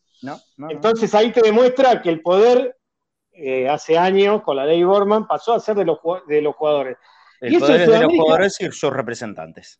Claro, y eso en Sudamérica es más complejo, porque se lo toma como una unidad de negocio al jugador, porque vos necesitas vender para equilibrar finanzas. Entonces ahí radica el problema. Eso no lo tienen en Europa porque las finanzas se manejan si no hacen locura por el ingreso de televisión y por sponsor. Acá, para emparejar, necesitas vender. Entonces, que se te vayan jugadores sin ningún rédito pasa a ser un problema. Por supuesto. Pero bueno, la legislación, la legislación está hecha en función de Europa y no de los países pobres y cada vez más eh, pobres como somos nosotros, eh, que nos pasa esto, ¿no? Que, ya no, vienen de Europa, ya viene de, de Brasil y, yo le iba a preguntar sobre Ángel, Ángel Romero, pero bueno. Eh, a Hugo, el viernes, se lo preguntamos. El, viernes le preguntamos. hoy, salió un tuit que se despedía de México. Sí. Y, pero que está, creo que está en un club, un club brasileño que está picando en punta para llevarlo. Brasil se quiere llevar todo. Y ahí no tenemos manera. Todo, todo, todo. Ayer escuchaba que creo que el Mineiro o el Santos venía a buscarlo a Cristaldo que fue goleador en Huracán, se lo quieren llevar también. No, no, se llevan todo, todo, todo, todo. Eh, es, complejo, ¿eh? Es complejo competir con, los brasileños. ¿Qué le vamos a hacer? Bueno, habrá que seguir peleando. Otro gol de España, el sexto. 6 a 0 está ganando España en este momento. Morata me parece que lo hizo. 6 a 0. Eh, España-Costa Rica va puleándolo. Mm, al igual de que, le faltaba gol. menos mal, menos mal por la carita de Keylor Navas, ¿no? ¿Sabes qué, había puesto en mi, pro de interno de España-Costa Rica? Vengo parejito, ¿eh? Vengo parejito. 2 a 2 puse. Una cosa. Vengo parejito. No acerté un solo resultado del mundial. La verdad, estoy para abandonar, decir listo. Hasta acá llegué porque estoy perdiendo como loco. Eh, bueno, listo. No, nos estamos yendo hasta mañana. Mañana vamos a tratar de, de sí tener algún informe. Eh, de, Fafi Pérez. Si es que hay algo más, la verdad, de Boca, todavía, muchachos, muchachas, la verdad es que no hay absolutamente nada como para contar. No se olviden, picnic de Entre Bosteros, Cadena Ceneice, sábado 3 o domingo 4 de diciembre. Eso lo iremos viendo. Organícense. Seguramente será allá por Palermo, zona planetario, Rosedal, Los Bosques, ahí en algún lugarcito de ahí nos vamos a juntar. Eh, organicen la agenda, vengan con la familia, vengan con amigos. El tema es hacerlo con buena onda, con tranquilidad, sanguchito, gaseosa, agua, empanadita, lo que quieran, organícense para o sábado 3 o domingo 4 de diciembre. Yo cumplo el viernes 2. Sí, ¿no? Lo podríamos haber metido viernes, pero no, listo. Viernes aparte es día de trabajo. Viernes 2, así que vamos a hacer también una especie de festejo de cumpleaños. O sábado 3 o domingo 4 de diciembre nos vamos a juntar un ratito allá por, eh, por los lugares de Palermo a hacer un picnic así como cualquiera, como en los días de primavera se hacía cuando éramos pibitos. Bueno, así lo vamos a hacer para el que pueda ir y que tenga ganas de estar un ratito juntos, nos conocemos, hablamos y, la pasamos bien. Dani, te espero mañana otra vez aquí en el Conectados Mundial. Dale, dale Marce, abrazo enorme, saludo para todos. Abrazo grande. Bueno, y mañana, por supuesto, ya un poquitito más cerca del gran partido del próximo sábado, que estamos esperando ya desde el mismísimo momento que terminó el partido, porque esto es normal, ¿no? El, futbolero lo siente así, más cuando es con derrota. Cuando ganás tenés ganas de disfrutarlo, que dure un poquito, pero cuando es derrota querés jugar ya al otro día. Y de esa manera me imagino que, todos los jugadores de la selección argentina deben estar así, con, con los dientes que, que se les salen para salir a, si Dios quiere, comerse crudo a los mexicanos. Lo necesitan ellos, necesitamos nosotros también una alegría futbolera grande. Sería una decepción muy fuerte. No quiero ni pensar en que eso pueda llegar a, ocurrir. ¿Otro gol de España? Séptimo, sí, señor. Siete de España, mamá querida. Bueno, arrancaron con todo. Los españoles son el equipo que más goles han metido en su primer jornada mundialista. Pobre Costa Rica, ¿no? Habrán llegado con expectativa en la primera de cambio, le metieron siete. El streamer Luis Enrique pasa a ser el, técnico sensación de esta jornada de fecha 1 de todo el Mundial. ¿Quién lo hizo? Otra vez Morata. Muy lindo gol. Un toque en la puerta del área, definición de zurda, pegadita al palo. Nada para hacer para Keylor Navas, que hoy lo han fusilado desde el principio de partido. Lo vapuleó de principio hasta literalmente final. Y todavía le quedan como cinco minutos para seguir haciendo goles a los españoles. Abrazo grande para todos, gracias por acompañarnos. Hoy no vendí nada, prometo vendo todo mañana, pero como siempre les recuerdo, ¿eh? Para participar de las gorritas, tanto de cadena como de la selección argentina, más un par de jotas de bagunza y algún regalito importante, grande, como la Copa del Mundo, arroba Copas Mundiales en Instagram, los podés eh, pegarle la miradita. Esa copa como la que tuvo Diego en una réplica original exactamente igual, la vamos a sortear acá en Cadena Ceneice, en este, en este tiempo mundialista. Para participar podés dejarnos tu, aporte. Eh, ayer después del programa em, vi un, mensaje que decía, che, Marcelo, ¿no te das cuenta que la gente tiene guita? Eh, acá no es obligación de nadie aportar, acá es una cuestión de buena voluntad. Nosotros lo pedimos porque lo necesitamos, pero nunca lo exigimos, la plata. Así que el, que me lo mandó, que, lo sepa. Eh, sí, claro que sé que la gente está muy, muy cortito de, plata y, nosotros también, por eso. Y, para poder seguir con este laburo necesitamos la ayuda y el aporte. Si no lo hacen ahora, lo pueden hacer eh, más adelante y lo vamos a seguir pidiendo todos los días, pero lo hago desde la buena voluntad, jamás desde la exigencia que se entiende, jamás desde la exigencia. En boca.cadena.ceneice es un aporte para el trabajo, es para el laburo. El aporte que le pedimos, y si no, si estás en cualquier lugar del mundo, este código QR, ¿ves? Que está ahora en la pantalla, lo que nos está mirando por las plataformas audiovisuales, ese código QR, lo escaneas y te va a trasladar a PayPal. Eso para la gente que está en cualquier lugar del mundo que no sea la Argentina. Es la, forma más sencilla que, que recurrimos para que nos dejen su, ayuda, su aporte, que yo sé que lo han hecho durante todos estos meses, pero nosotros lo seguimos necesitando. Para el año que viene se vienen, eh, si Dios quiere, eh, muchos partidos de boca, mucho gasto, mucho viaje, mucha Copa Libertadores, mucha Copa Argentina, y todo eso de alguna manera tenemos que solventarlo y sostenerlo.